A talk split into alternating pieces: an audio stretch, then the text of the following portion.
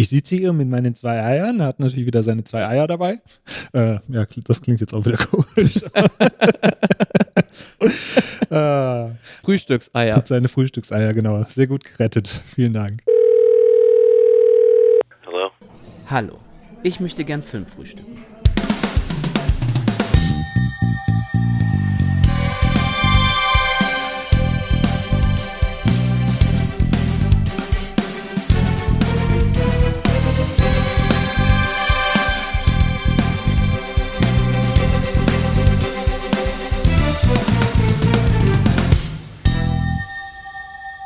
Moin Moin, schön, dass du wieder da bist bei einer neuen Folge Filmtoast Fokus. Ich bin der Daniel von filmtoast.de und heute habe ich den lieben Leo bei mir. Hallo Daniel. Ich grüße dich, Leo. Ja, ich grüße dich auch.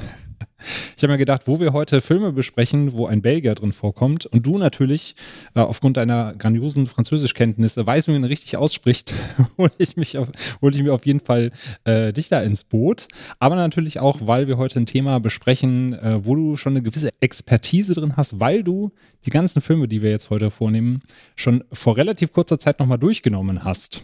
Genau. Ich habe im Januar bei Filmhaus ja angefangen und dann war relativ früh meine zweite oder dritte Pressevorführung war da eben die äh, Pressevorführung von Tod auf dem Nil, den wir heute besprechen.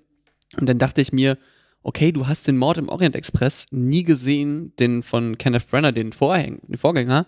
Vielleicht gehst du da nochmal äh, drauf rein, hab da den geschaut und dachte ja, okay, das, das Original hast du auch nie gesehen, schaust du auch mal noch mit rein. Und dann habe ich noch den, äh, den Mord im Orient Express, das, oder das Original, den Vorgänger da aus den mhm. 70ern geschaut Genau, und äh, da dachte ich mir dann, als äh, es hieß, wie wäre es denn damit, wollen wir da einen Podcast dazu machen, dachte ich mir, da, Daniel, bin ich dabei. Ja, perfekt. Und, und dann unterstütze ich dich mit meinen Französischkenntnissen. Sehr gut. Ja, das ist ja so ein kleines äh, Rabbit Hole, wo man da so ein bisschen reinfällt. Ne? Wenn man sich dann einmal mit diesen Filmen beschäftigt, ja. äh, dann weiß man, okay, da gibt es noch quasi das das Original, du hast das gerade schon in Anführungszeichen ja. gemacht, weil es dann natürlich mehrere Verfilmungen des Stoffes gibt, aber es gibt sozusagen ein Original oder großes Werk von 74, was immer so als kleiner Vergleich äh, hergehalten wird, wenn man von äh, Houdanit-Stoffen oder Houdanit-Verfilmungen spricht. Und das wollen wir natürlich dann entsprechend heute auch so ein bisschen vergleichen. Ausgangspunkt ist natürlich, weil jetzt Tod auf dem Nil, der zweite Whodunit äh, von Kenneth Brenner, äh, bei dem er den äh, Ermittler Hercule Poirot spielt. Ich hoffe, ich habe es ja, jetzt richtig ausgesprochen. Wunderbar. Perfekt. Der ist nämlich jetzt seit kurzem auf Disney Plus erschienen und deswegen wollen wir uns dem Ganzen so ein bisschen annehmen und das so als kleinen Aufhänger nehmen, um das mal zu besprechen. Aber bevor wir jetzt zu den Filmen kommen, das Ganze basiert ja auf äh, Stoffen von Agatha Christie. Das ist ja eine Autorin oder wie es in den äh, deutschen Fernsehtrailern immer gesagt wird, Agatha Christie wird es ja dann Agatha. immer. genau, Agatha, Agatha Christie wird es ja immer betont. Und die hat eben ja zwei Figuren, nämlich einmal Hercule Poirot und äh, die legendäre Miss Marple. Zumindest das sind so die zwei bekanntesten. Äh, mich würde da mal interessieren, du hast eben schon gesagt, die Filme hast du nicht gesehen. Hast du denn mit den Stoffen vorher mal was zu tun gehabt? Ähm, ja, so, also zum Teil so Agatha Christie ist ja generell so ein Name, den man kennt, so wenn man in diesem Krimi-Genre mhm. ähm, drin ist. Ich weiß noch, in, in Frankreich gab es da immer früher so eine Sendung, das hieß Les Petits Meurtres d'Agatha Christie, sowas, so die kleinen Morde von Agatha Christie und es waren so, so Kurzkrimis, die irgendwie da fürs Fernsehen adaptiert wurden. Es ja, war dann so, ja. eine, so eine 21.15 Uhr Sendung so manchmal im öffentlich-rechtlichen Fernsehen, das wusste ich halt und ich weiß noch, dass ich damals, also Agatha Christie, Hercule Poirot, Miss Marple kannte man, aber ich war dann bei mir mal noch äh, im Schultheater und da wurde dann die Mausefalle von Agatha Christie aufgeführt, die auch ein, ist ein sehr bekanntes Theaterstück ja, wo äh, ich glaube, das ist das am längsten laufende Stück im Londoner ah. West End, also auch klassischer Krimi von ihr und es gibt immer da so ähm, so Fun Facts oder Trivia, dass äh, Winston Churchill sozusagen ähm, nach, äh, nach der ersten Hälfte schon wusste, wer der Mörder ist. Und äh, bis heute sich das eigentlich ganz gut hält, das Geheimnis, dass immer gesagt wird, liebes Publikum, bitte verraten Sie nicht, wer ähm, der Mörder darin ist. Und da hält sich das Publikum eigentlich so, so einen Vertrag und die halten sich da dran und wen es interessiert, wer der Mörder ist, kann gerne auf Wikipedia schauen, da steht es dann auch, aber ist ganz schön und das habe ich damals gesehen, fand es ganz cool, dieses Whodunit, weil ist ja auch erfrischend so. Ja, ich habe auch, glaube ich, noch ein Buch dann mal bekommen, also auch so irgendwie ein Hercule Poirot Buch, ich glaube Hercule Poirots Weihnachten oder heißt es. Der hat ja ganz viele Fälle Und Agatha Christie, ich habe mich nie ganz so beschäftigt damit, aber das, was ich gesehen habe, fand ich eigentlich mal ganz nett. Mhm. Ja. Und wie war es bei dir? Bei mir war es ähnlich. Also ich kannte natürlich so die berühmtesten Hercule Poirot-Fälle, also Mord im Orient Express, Tod auf dem Nil schon ein bisschen vorher. Die ABC-Murders heißen sie ja. äh, im Englischen. Äh, zumindest habe ich sie im Englischen gelesen. Auf Deutsch heißen, glaube ich, irgendwie die Morde des Herrn ABC oder irgendwie sowas mhm. in die mhm. Richtung geht das.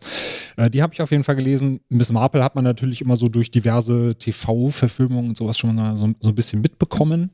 Äh, da habe ich mich jetzt aber allerdings noch nie so richtig reingefuchst. Aber es ist auf jeden Fall was mir, äh, etwas, was mir gefällt. Und äh, Agatha Christie gilt ja auch so ein bisschen als, ja, nicht die Begründerin, aber die Dame, die die Houdanits salonfähig gemacht hat. Und wir haben jetzt schon mal so ein bisschen das Name-Dropping betrieben. Kannst du so ein bisschen erläutern, was hinter dem Begriff Houdanit steht, was man da für Filme präsentiert bekommt? Genau, also das Houdanit ist eine ziemlich klassische Form der Krimi-Erzählung also Who wer hat es getan sozusagen und es ist meistens das Setting, dass wir uns in äh, ja in irgendeinem geschlossenen Raum oder auf irgendeiner geschlossenen äh, ja in einer geschlossenen Räumlichkeit auch, meistens auch fürs Theater oder auf der Literaturebene be äh, befinden wie zum Beispiel ein eingeschneites Haus, äh, ein Dampfer, wie es bei Tod auf dem Nil, ein Zug oder ähnliches und eine Person stirbt. Und wir haben sozusagen einen feststehenden Kreis von Figuren, so sieben, acht, neun oder auch mehr und wir haben einen Detektiv, der anhand von Indizien und der Rekonstruktion sozusagen des Tatabends oder der Tatnacht versucht rauszufinden, wer hat diesen Mord begangen. Also es steht weniger der Mord im Fokus, sondern eher die Aufklärung und äh, die Interviews, so ein bisschen die Rekonstruktion, als weniger jetzt irgendwie Brutalität, sondern das Gedankenspiel, wer könnte es denn gewesen sein? So ein bisschen, bisschen ja, so Cluedo im, äh, in der Literatur, ja. Genau, also es ist ja äh, meistens auch immer eine Figurenkonstellation, wo es jeder gewesen sein kann. Am Ende war es dann der Butler meistens. Nee, ist natürlich der nicht Gärtner. so, aber oder der Gärtner, genau. Äh, die Klischees gibt es dann natürlich auch. Also ja, gerade am Anfang in den Stoffen ging es dann immer so in der Richtung nach dem Motto, wem würdest du das jetzt am wenigsten zutrauen? Der war es dann hinterher. Das wurde natürlich in späteren Zeiten mit späteren Stoffen noch so ein bisschen komplexer.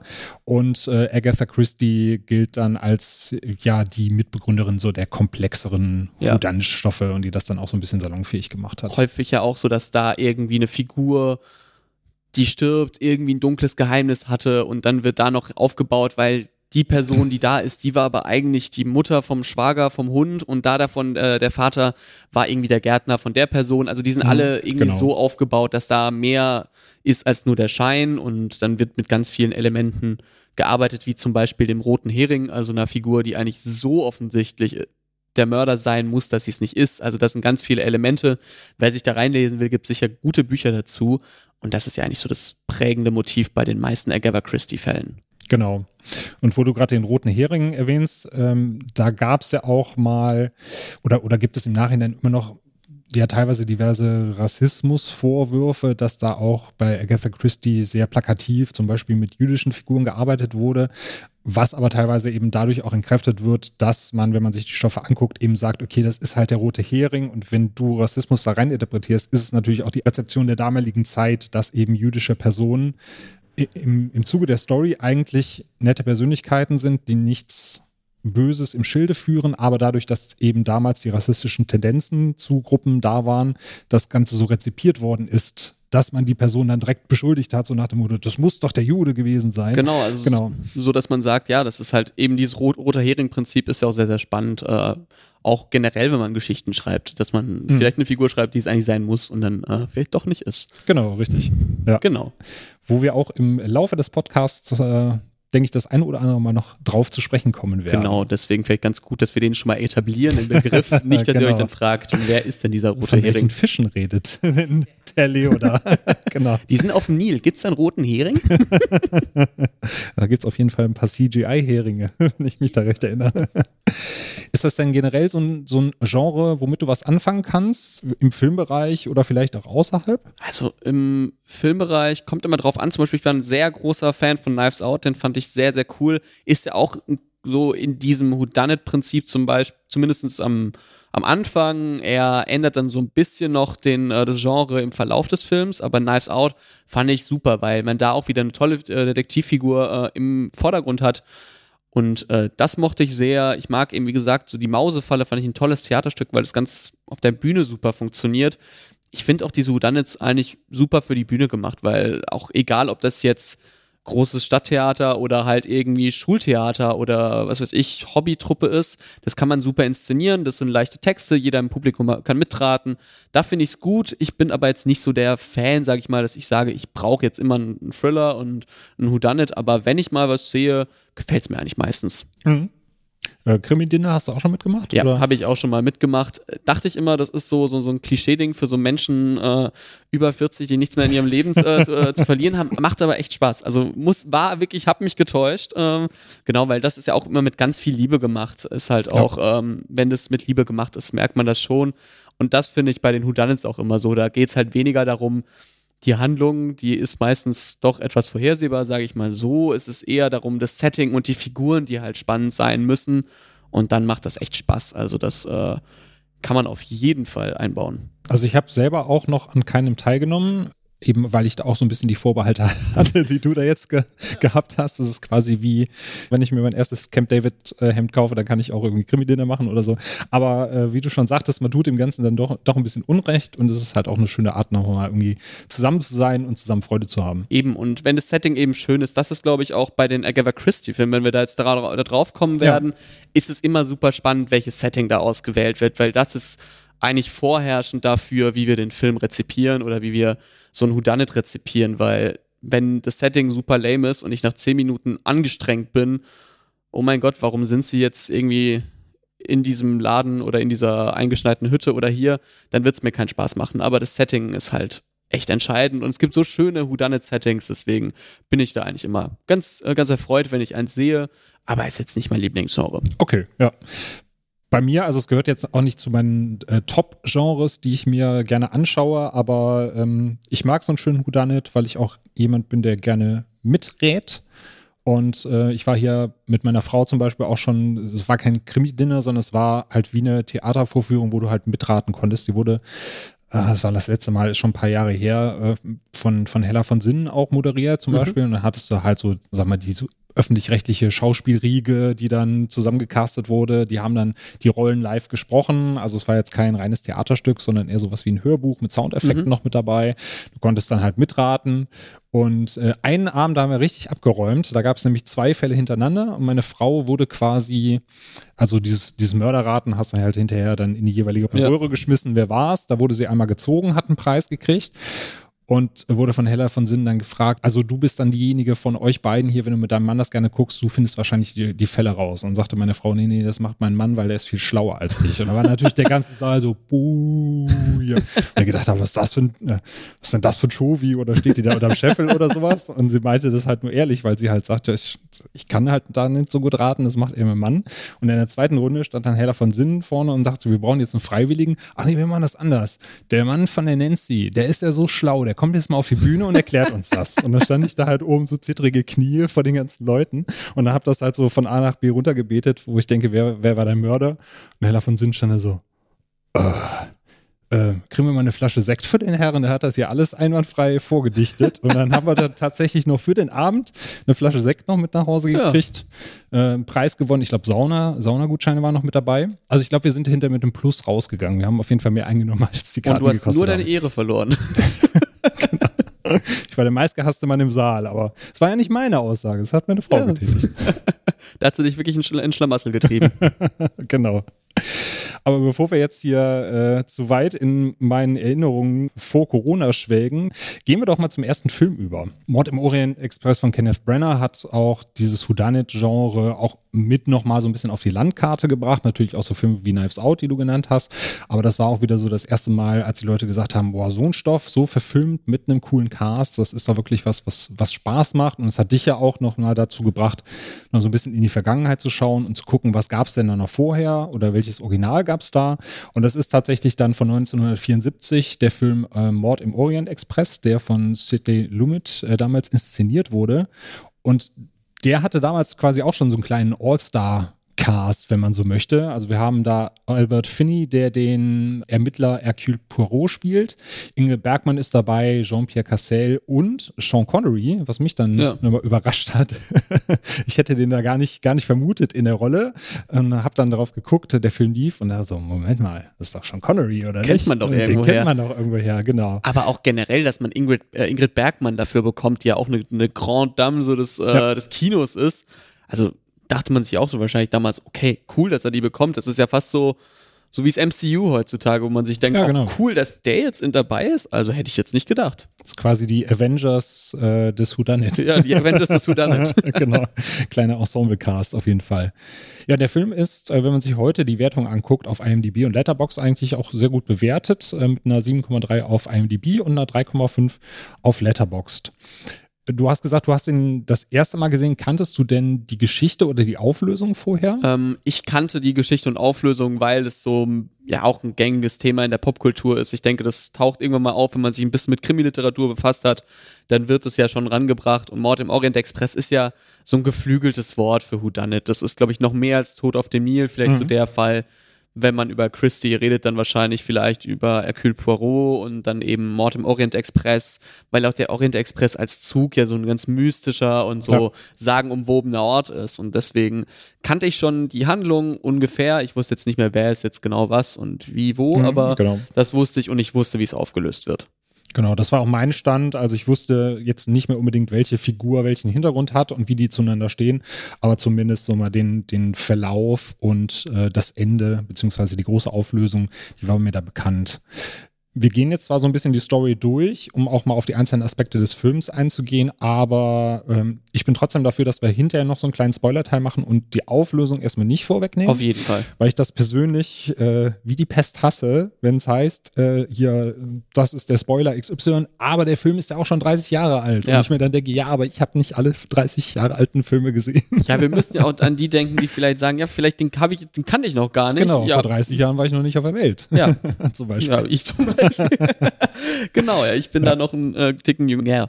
Aber äh, genau, das ist halt eben so, da man kann mir nicht sagen, ja, komisch, dass du den nicht vor 15 Jahren geschaut hast mit deinem Sohn so so und so vielen genau. Jahren. Nee, also ich würde auch sagen, wir gehen da einfach mal ein bisschen spoilerfrei rein. Am Ende verraten wir alles und bitten unser Publikum, es nicht weiter zu sagen, wie bei der Mausefalle. genau. Und lasst es euch von euren Eltern und Großeltern auch bitte auch nicht erzählen. Ja. Genau. Also das Ganze äh, beginnt äh, mit dem tragischen Schicksal der Familie Armstrong in den USA. Äh, spielt, da, spielt dieser Anfang, glaube ich, die Anfangsszenen, genau. die man gezeigt bekommt, primär in so kleinen äh, Mini-Rückblenden und Zeitungsartikeln. Äh, das Ganze spielt 1930, dieser kleine erste Abschnitt, und man bekommt mit, dass äh, die kleine Daisy entführt wurde und dass bei der Entführung auch ja, das diverse Hauspersonal der Familie Armstrong so ein bisschen zu Schaden gekommen ist. Und es gibt danach einen kleinen Zeitsprung ins Jahr 35, wo wir dann Hercule Poirot das erste Mal kennenlernen. Es geht dann nach Istanbul und wir sehen, er ist da gerade unterwegs, möchte so ein bisschen Abstand gewinnen äh, vom Detektivleben, wird dann aber nach London für einen Fall zurückgerufen und muss mit dem wunderbaren Orient Express dann reisen. Und äh, bereits die ersten Szenen hatten für mich so eine gewisse Leichtigkeit. Also ich habe da tatsächlich in ernsteren Krimi erwartet. Es gab dann aber trotzdem diverse Witze, ähm, Humorspitzen, also gerade wenn er in Istanbul ist und ähm, dann ein ja, Bedienst Bediensteter, glaube ich, oder, oder jemand von der örtlichen Polizei ja. irgendwie sowas kommt dann und will ihn zur anderen Seite auch übersetzen, sagt dann, ja, und Sie müssen sich unbedingt die und die Kathedrale angucken. Und Poirot sagt dann so, haben Sie die schon gesehen? Nö, aber wurde mir so gesagt, die soll ganz schön sein und solche ja. Dinge dann halt. Ja. War das für dich überraschend, dass da auch eine, eine gewisse Prise Humor drin ist? Ich muss ehrlich sagen, dass ich zu dem Zeitpunkt dachte, Poirot wird nicht von Finney gespielt, sondern eben äh, von äh, Sir Peter Ustinov, ah, der ja. ja dann äh, da ähm, auch schon später prägender war nochmal. Ich mhm. glaube, der hat den häufiger gespielt. Deswegen dachte ich, ja, ich habe immer mitbekommen, Sir Peter Ustinov ist ziemlich witzig, äh, so als Poirot. Und dann war ich so, ah nee, das ist gar nicht Hercule Poirot. Deswegen war ich so auf der falschen Fährte, hab dann aber gemerkt, ah, der ist auch witzig. Ich war zu Beginn so ein bisschen, ja, 70er Jahre Humor, so ein bisschen auch so verstaubt, aber er hat schon seinen Charme, auf jeden Fall. Das äh, konnte ich auf jeden Fall wertschätzen, dass da aufgelockert wird und auch ein bisschen, ja, so mal kurz in die Seite gestochen wird. Ja, also, ja haben Sie die wirklich genau. gesehen? Nee, aber schön. Genau, das war ein, ein, ein, ein schöner, trockener Humor, der mir eigentlich ganz gut gefallen hat. Ja, also gerade wenn man dann noch ein Beispiel nimmt, wie du sagtest, 70er Jahre Humor, es kommt noch ein Spruch vor, der äh, ja fast eins zu eins in die Nocte-Kanone übernommen wurde, äh, wenn es dann um den äh, Butler geht, der sagt, er habe dann hinterher im Bett gelesen und der Zimmergenosse sagte dann ähm, zu dem Buch, Is it about sex? Und der, der Butler sagte, no, it's about 10.30. Und dann fängt Poirot auch an zu lachen. Und da dachte ich mir so, warte mal, das kennst du irgendwie aus Nackte Kanone. Ja. Die haben es halt ähnlich übernommen, wo äh, Frank dann irgendwie sagt, äh, was macht ein Mann zu so später Stunde bei einer Frau? Und dann heißt es, Sex, Frank? Nein, danke jetzt nicht. Also so quasi geht so in die ähnliche Schiene. Ja. Äh, von daher 70er Jahre Humor war schon äh, tatsächlich dann äh, gar nicht so prüde, wie man vielleicht denken mag. Ja, eben. Also es, es hat so diese Mischung so aus beidem, finde ich. Ja. Äh, ja.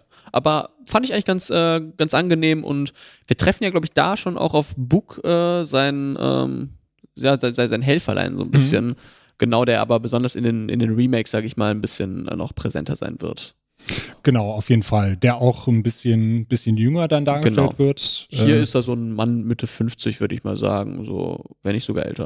Genau, alterstechnisch auf jeden Fall so ein bisschen auf Augenhöhe, also alterstechnisch ja. Lebenserfahrung und äh, auch wesentlich ernster angelegt. Der Book in ja. den Remakes, wie gesagt, kommen wir gleich noch drauf, aber der ist ja eher so der, der Lebemann. Hier, Papa hat gesagt, ich soll mich mal um den Orient Express kümmern ja. und dieser Book ist ja tatsächlich äh, derjenige, der das alles managt und der auch sehr viel Wert drauf legt, dass dann eben auch dieser Fall im Orient Express entsprechend dann aufgeklärt wird und dass auch bitte nichts nach außen dringt, weil das ja der Reputation dann schaden würde. Ja.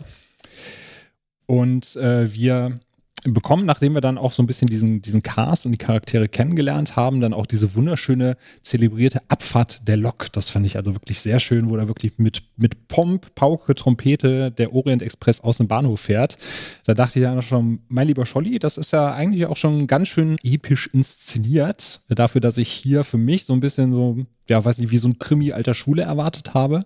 Und das geht ja tatsächlich auch weiter, wenn man sich so die Innenausstattung anguckt, die äh, Farbspiele teilweise auch. Wie fandst du so die Inszenierung des Ganzen im Allgemeinen? Ich finde, ähm, die Innenausstattung fand ich ganz schön, also jetzt nicht ultra luxuriös, wo ich mir manchmal denke, ich habe mir den irgendwie luxuriöser vorgestellt, mhm. diesen Orient Express, aber trotzdem wertig. Also ähm, jetzt nicht, ist jetzt nicht die, die, die Baracke irgendwie äh, die, in der die da hausen, sondern es ist ja trotzdem ein schöner Zug, aber jetzt nicht dieser Luxus, sage ich mal.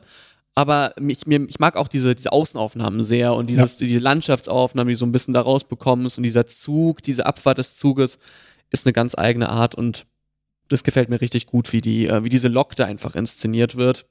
Hat ein bisschen was von Eisenbahnromantik so, aber ähm, Stimmt, ja. ist wirklich, wirklich eine sehr, sehr, sehr schöne Inszenierung da und ähm, das Innere ist auch äh, ganz schön gemacht auf jeden Fall. Und wenn man so schaut, so, so Filme wie so Before, uh, Before Sunrise zum Beispiel haben ja auch so ein bisschen diese, diese Inszenierung von mhm. dem Inneren vom Zug. Ich mag das eigentlich immer ganz gern und hier macht es der Film ziemlich richtig, finde ich. Ja, ich habe mir das auch ein bisschen geräumiger vorgestellt. Ja. Aber wenn man natürlich drüber nachdenkt, ein Zug kann halt nicht breiter sein, als ein Zug breit ist, ja. weil ansonsten äh, bräuchtest du dann spezielle Streckenabschnitte nochmal dafür, damit so ein Zug da drauf fahren kann. Aber ich fand das halt auch sehr, sehr schön dargestellt. Also es sah luxuriös aus, ohne aber irgendwie zu viel Pomp zu haben. Äh, fand ich für so eine Art von Film aber, aber trotzdem sehr schön und auch sehr schick inszeniert. Ja.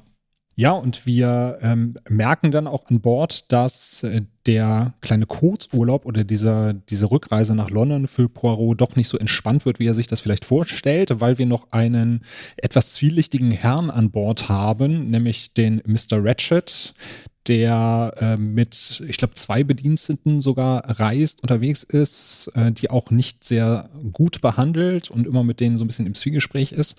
Man denkt sich schon, okay, es könnte in die Richtung gehen. Wer die Story natürlich kennt, der weiß dann auch, äh, dass Mr. Ratchet eine gewisse äh, höhere Stellung hat. Und der tritt an äh, Poirot ran und möchte ihn so ein bisschen als Leibwächter engagieren, weil er sagt, er hat sich ein paar viele Feinde gemacht und er hat irgendwie Bedenken, dass da vielleicht jemand an Bord sein könnte, hat auch Drohbriefe bekommen, der ihm ja ans Leder möchte. Und da fällt mir spontan eine Szene ein, auf was jetzt auch da den Humor angeht, war vielleicht auch ein bisschen freiwillig komisch, aber ich weiß nicht, ob du den noch in Erinnerung hast, wenn Ratchet äh, Poirot bittet, ihn zu unterstützen und Poirot das erstmal ablehnt, äh, dann fahren die durch einen Tunnel und Mr. Ratchet ist auf einmal weg. ich musste, musste äh, äh, laut loslachen, weil ich irgendwie nicht wusste, ist er jetzt tot oder hat er jetzt einfach nur den polnischen Abgang gemacht? Ich weiß nicht, ob du das noch in Erinnerung ich hast. Ich glaube, so wo du sagst, ja. Ich habe da gar nicht so drüber nachgedacht. Das ist eigentlich super coole, ähm, coole Foreshadowing äh, mhm. einfach. Also fand ich wirklich, äh, jetzt wo du sagst, ja eigentlich ziemlich klug gelöst einfach. Und ja. auch, äh, ja, ist ein schöner Moment. Genau. Ich muss halt nur dann im ersten Moment drüber nachdenken, so, okay, soll, sollte das jetzt der Mord sein oder kommt da jetzt noch was? genau, aber wie du schon sagst, ist das halt so ein bisschen äh, Foreshadowing, weil dann am nächsten Tag, ähm, nachdem Poirot schon während des Schlafens, er hat einen sehr leichten Schlaf, äh, immer gemerkt hat, irgendwas ist hier koscher, da rennen Leute in äh, oder, oder mutmaßlich Frauen in Kimonos über den Gang, äh, ständig ist jemand am Klingeln, er hört Geräusche, irgendwas ist da, geht da nicht mit rechten Dingen zu, dass am nächsten Tag dann tatsächlich Mr. Ratchet tot aufgefunden wird das Whodunit geht los und die Handlung, pun intended, nimmt hier langsam Fahrt auf. Wir genau. starten heute in die großen Festspiele der Zugwitze. auf jeden Fall. Ja, und ab diesem Zeitpunkt wollen wir auch gar nicht allzu viel verraten, weil es jetzt äh, typisch Whodunit in die Phase geht, wo Poirot natürlich merkt, okay, shit hits the fan, ich muss jetzt hier wirklich die Leute im Zug befragen, weil du hast eben schon gesagt, es hat immer so ein sehr eingeschränktes Setting, ein sehr, sehr abgeschlossenes, äh, isoliertes Setting, was hier dadurch ausgelöst wird, dass der Zug in einer Schneewehe stecken bleibt und nicht vorankommt. Und das fand ich eine sehr schöne Kombination, dass wir da einmal diese Isolation haben, aber auch eine gewisse Zeitvorgabe, weil es heißt, ja. okay, aus dem nächsten Dorf kommt jetzt demnächst der Zug, ähm, der weiß, wir sind nicht pünktlich angekommen, irgendwas ist hier los. Die schippen uns dann frei und bis dahin muss dieser Fall gelöst sein, weil ansonsten nimmt hier, übernimmt hier die tschechische Polizei ist es, Die tschechische ich. Polizei und auch außerdem die Person kann fliehen, die vielleicht den Mord begangen hat. Genau, das kommt ja auch noch mit dazu. Ja. ja. Das fand ich auch, das finde ich ein super, ähm, super Moment, dass man eben jetzt dann hat, auf der einen Seite so die, die, die Lok, die so der, der Indikator für Geschwindigkeit und Fortbewegung mhm. und sowas ist und dann, nein, aber jetzt steht sie still und wir haben nur noch begrenzte Zeit, weil dann, dann passiert irgendwas. Und es ist nicht so irgendwie, okay, wir haben jetzt noch drei Monate, äh, bevor wir da irgendwie einen Fall lösen müssen, sondern es ist wirklich, wir müssen jetzt was finden. Und dass dieser Zeitdruck, ja, der gelingt, also sozusagen, dem gelingt es, dass da irgendwie das die Handlung vorantreibt, was ich eigentlich ganz gut finde, ja, und ich auch echt mag. Ja. Diese Verhöre, äh, ich persönlich fand ähm, einmal natürlich das, das Schauspiel da sehr gut, weil auch jeder dieser Charaktere das versteht, auf der einen Seite sehr zwielichtig zu sein und sich selbst quasi als, als Mörder oder Mörderin ins Spiel zu bringen, auf der anderen Seite aber trotzdem irgendwie sympathisch zu bleiben, als wenn dann da was sein könnte, aber irgendwie vielleicht keine böse Absicht dahinter steckt. Wie hast du so das, das Schauspiel in Erinnerung? Äh, ich fand das Schauspiel eigentlich auch ziemlich gut. Man merkt, dass das ein Star-Ensemble ist. Mhm. Das ist auf jeden Fall äh, von Vorteil und ich fand auch, dass da die Figurenkonstellationen ganz gut waren. Mir hat es nicht immer ganz so gut gefallen, weil es manchmal so ein bisschen war, es war, die Verhöre fand ich ein bisschen manchmal zu dröge und zu statisch, ja. aber da kommen wir vielleicht noch drauf. Aber trotzdem hat man gemerkt, dass da wirklich, ja, die SchauspielerInnen waren halt einfach, das ist top notch. Also da kannst du dich nicht beklagen, wen du da vor der Kamera hast und die machen da wirklich einen tollen Job. Ja. Dann können wir doch direkt dabei bleiben. Du hast ja die Kamera gerade erwähnt. Die wurde ja damals sogar für den Oscar nominiert so das Kameraspiel an sich, fandst du das Oscar-würdig oder nominierungswürdig, sagen wir es mal ich so? Ich muss ehrlich sagen, für mich, die Außenaufnahmen, die locke ich alles mit. Mhm. Für mich verliert sich's eben bei den Verhören. Das wird mir dann mhm. so ein bisschen statisch und ich bin so, okay, für die erste Hälfte kann ich es verstehen oder für die Zwischenschnitte. Ich weiß nicht, ob ich es nominiert hätte, aber ehrlich gesagt, ich kenne ja auch nicht die, die Konkurrenz aus ja. dem Jahr. Das äh, ist ja immer im Nachhinein äh, einfacher gesagt, aber ich fand es jetzt, hätte es jetzt gewonnen, hätte ich jetzt mich schon gewundert, nominiert, muss ich sagen, ja, vielleicht war das einfach eine gute Kameraarbeit damals und es gab nicht viel andere, mhm. aber ähm, ich muss sagen, besonders zum Ende hin wird es dann doch eher etwas, ähm, ja, statischer, was jetzt nicht schlecht ist, aber jetzt nicht so, so bildgewaltig. Ja, stimmt. Das versucht der beziehungsweise das Remake ja auch so ein bisschen anders zu lösen, indem man dann nochmal andere Positionen einnimmt oder das Setting so ein bisschen verlagert. Aber da war es jetzt tatsächlich auch so, das ist auch so eine Kritik von mir, ähm, dass sagen wir, die Verhöre ja in einem einzelnen Abteil stattgefunden haben, größtenteils. Und dass dann halt wirklich statische Shots auf die Personen selber drauf sind. Teilweise auch gar nicht Umschnitte zu Poirot, wie er Fragen stellt, sondern eher nur aus dem Off zu hören ist und du halt wirklich sag mal, auf der einen Seite natürlich komplett die Reaktion einfangen sollst, die die Person dann von sich gibt. Auf der anderen Seite war es dann aber halt auch wirklich ein bisschen zu statisch. Man hat dann irgendwie, weiß nicht, zwei Minuten Sean Connery zugeguckt, wie er voll gequatscht wurde. Es war natürlich trotzdem ein schönes Schauspiel, aber natürlich nicht mit dem zu vergleichen, was wir vorher hatten, wie man dann ja. wirklich, also mal, während der Fahrt Umschnitte hat, wie die Kohlen in die Lok gescheffelt werden, äh, diese schönen Außenaufnahmen, die du eben schon beschrieben hast. Das war natürlich so mal im ersten Teil des Films auf jeden Fall wesentlich beeindruckender als äh, dann nach hinten raus, ja. Ja, und das äh, Verhör an sich, wo wir jetzt gerade schon mit dabei sind, ähm, wie gesagt, für mich besteht auch immer so der Reiz des Sudanit aus dem Mitraten. Du hast ja gesagt, du kanntest so den, den Plot und die Auflösung schon. Wie hat dir das Mitraten denn jetzt an sich gefallen, beziehungsweise hat der Plot auch mit der Auflösung für dich funktioniert? Im Original sozusagen funktionierte echt gut jetzt mhm. im äh, Original aus, äh, aus 74. Da macht es mir auch wirklich Spaß. Ähm, ich muss sagen, ich weiß nicht, ob es beim zweiten Mal noch genau denselben Reiz hätte. Das ist ja immer das, ja, das äh, Gefährliche bei solchen Whodunits, dass du sobald du weißt, wer da ähm, der oder die Mörderin war, dass da so ein bisschen natürlich was verliert an, an, dem, an der Spannung, mhm. aber ich muss sagen, beim ersten Mal hat es mir echt noch Spaß gemacht und ich weiß, okay, wer könnte es jetzt nochmal sein? Ist es der oder nee, der kann es doch nicht sein. Das war eigentlich ganz cool, das hat auch echt Spaß gemacht, dass man sich vielleicht so ein bisschen im Kopf Notizen macht, okay, wer könnte es sein? Persönlich muss ich sagen, beim ersten Mal ja, ich glaube, bei einem weiteren Mal weiß ich jetzt nicht, ob es mir nochmal so viel Spaß machen würde. Mhm, ja.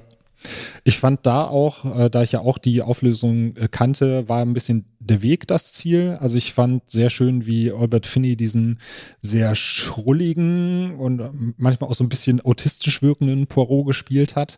Und äh, das Zusammenspiel, wie er halt den Verdächtigen die Informationen entlockt und wie diese ja. sich auch so rein, rein zufällig äh, preisgeben oder sich verplappern, fand ich sehr, sehr schön. Und da war tatsächlich eher so der Weg zur Auflösung das Ziel.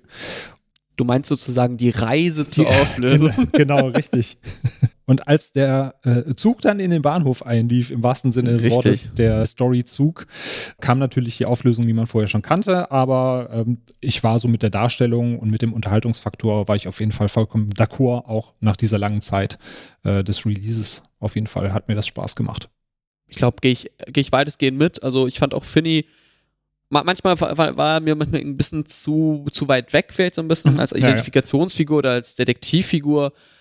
Ähm, aber trotzdem war ich ganz gut unterhalten, hatte meinen Spaß und dachte mir so, ja, es ist, ist ein schöner Film für, für, für einen Abend mal, so wenn man sagt, ach komm, schauen wir mal heute Mord im Orient Express, so ist auch ein Film für die ganze Familie, so weitestgehend. Also jetzt nicht für die ganz Kleinen, aber. genau, die würde ich jetzt auch ausklammern. Die würde ich jetzt auch ausklammern, aber wenn man jetzt irgendwie, sag ich mal, so, so Kinder so im Alter so zwölf so hat, sowas, also kann man mit denen auch mit denen schon schauen, zwölf, dreizehn so. Genau. Genau, weil das ist ja, es ist, es ist auch nicht allzu brutal, man sieht ja wirklich nicht, wie jemand da wirklich äh, ermordet wird und es ist so eher so dieses Cluedo-Spielen, sage ich mal, was eigentlich ganz, ganz schön irgendwie ist, ja.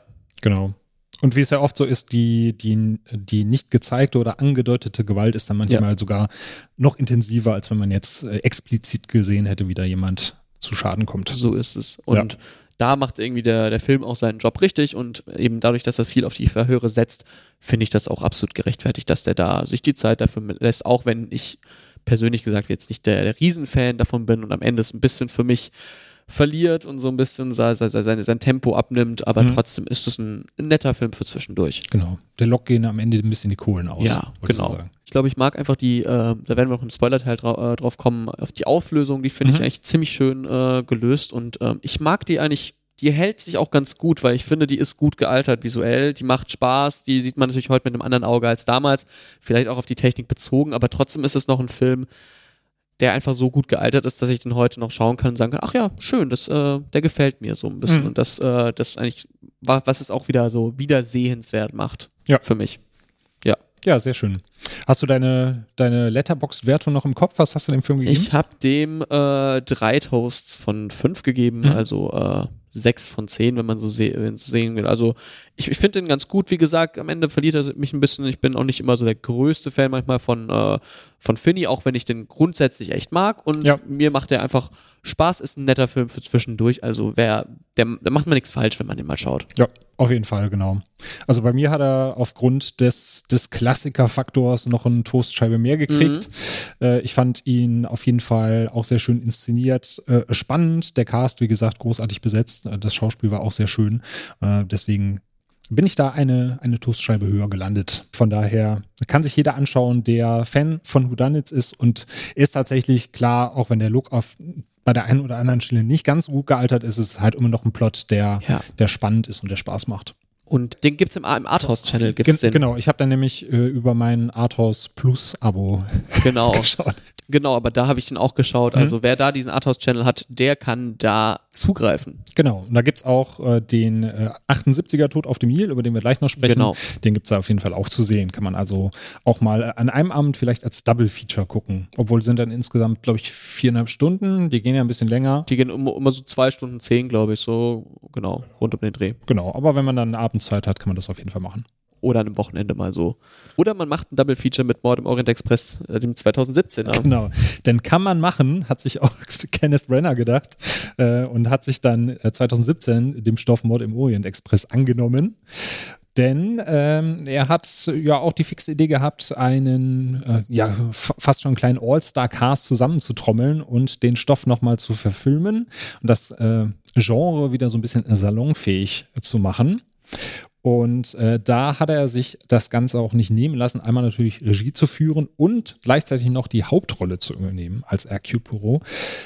Wir können gleich gerne mal drüber sprechen, ob Kenneth Brenner zu sehr von sich selbst überzeugt ist manchmal. Ich glaube, da werden wir auf jeden Fall noch drauf kommen. äh, genau. Genau, aber beim Mord im Orient Express, das war wirklich für mich die, äh, das war der, der zweite Teil der Kenneth Brenner Fe äh, Festwochen. Da habe ich, wie gesagt, montags die Presseverführung von Belfast gehabt, mhm. Dienstag immer Mord im Orient Express äh, und freitags dann die Pressevorführung von Tod auf dem Nil. Also da habe ich den sehr häufig in ganz vielen verschiedenen Positionen gesehen.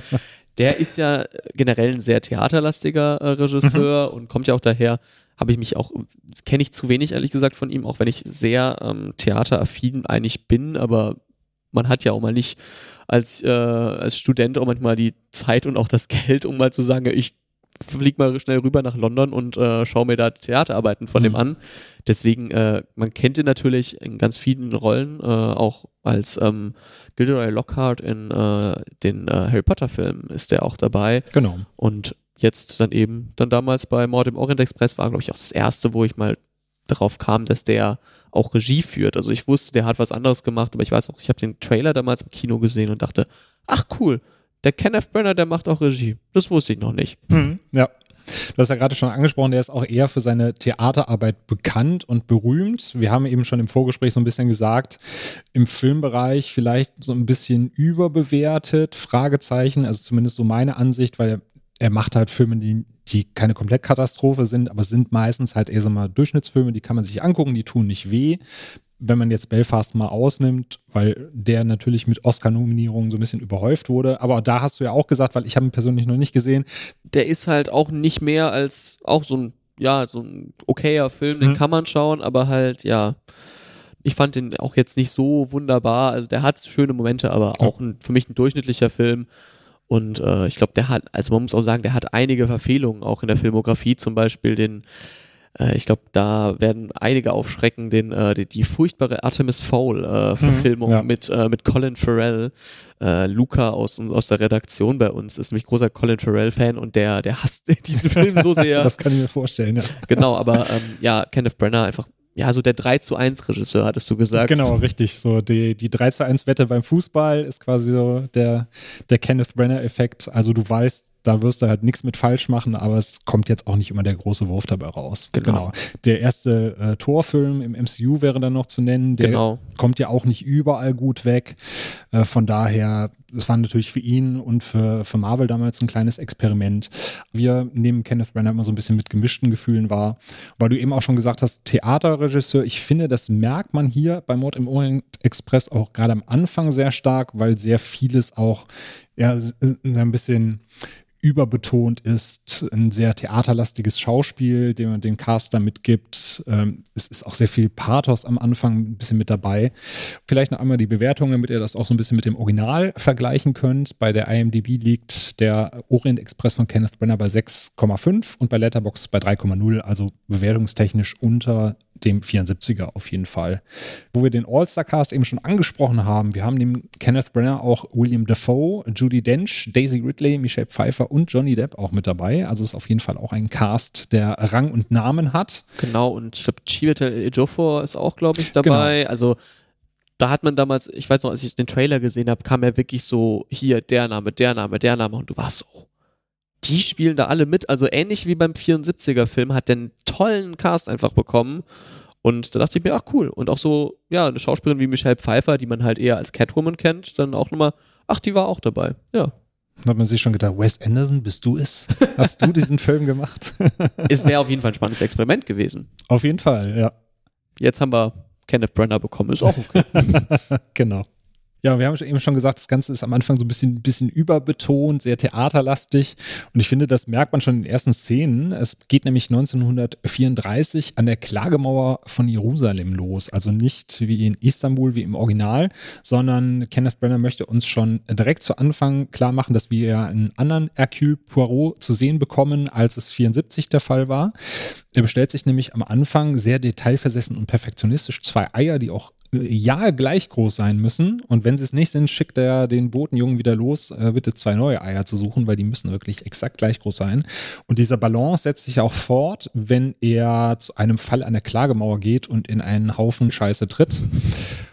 Und äh, ja, dann drauf angesprochen, oh mein Gott, das ist sehr schlimm, sagt er. Nein, nein, die Scheiße ist nicht das Problem, sondern die fehlende Balance. Und dann tritt er mit dem anderen Fuß auch noch rein. Hat der Humor da für dich gezündet? Äh, hast du daraus mitnehmen können, was er dir damit sagen möchte, oder fandest du das eher so ein bisschen deplatziert? Ich muss sagen, dass ich generell ein äh, Problem mit dem Hercule Poirot des Kenneth Brenner habe. Mhm. Das äh, liegt vielleicht schon daran, dass auch wenn Albert Finney auch äh, kein, ich glaube Belgier ist er eigentlich, Hercule Poirot und äh, genau. genau, auch wenn der kein Belgier ist, gefiel mir ein bisschen besser Hercule Poirot. In Kenneth Brenners Interpretation ist mir ein bisschen zu sehr ich tue jetzt auf französischen Comedian so ein bisschen dieser, also es liegt auch äh, am, am Akzent, den er so ein bisschen mhm. macht, der gefällt mir nicht so gut. Ich finde es generell immer ein bisschen anstrengend, wenn Menschen, die die Sprache nicht beherrschen oder nicht so beherrschen, ja. versuchen Akzent zu machen. Das ist einfach, ich finde es meistens einfach nicht witzig. Das ist einfach meine persönliche Meinung. Und äh, so Akzente faken ist halt irgendwie meistens was, was mich sogar raushaut aus einem Film. Und da gefällt es mir schon nicht, dass das so irgendwie so auf, auf Teufel komm raus lustig sein soll. Mhm. Also ich, ich verstehe, dass es mit Augenzwinkern und Witz gemeint ist, aber er gefällt mir einfach nicht und da habe ich schon ein bisschen mehr gedacht, oh Gott, in welche Richtung geht das denn jetzt? Ja, dadurch, dass er selber ja ihre ist und dann eben, wie du schon sagtest, französischen Akzent nachmachen muss, er sieht halt auch in seinem Aufzug eher britisch aus, ja. wie so ein britischer Gentleman. Es, es, es, klingt halt immer so direkt gleich nach, nach, nach, nach, ähm, nach äh, Rotkäppchen oder nee, was ist denn Fregenet-Sekt, dieser, dieser Sektwerbung damals, äh, der, der so prickelt auf meinem Bauch. Aber, Bauchnabel. genau.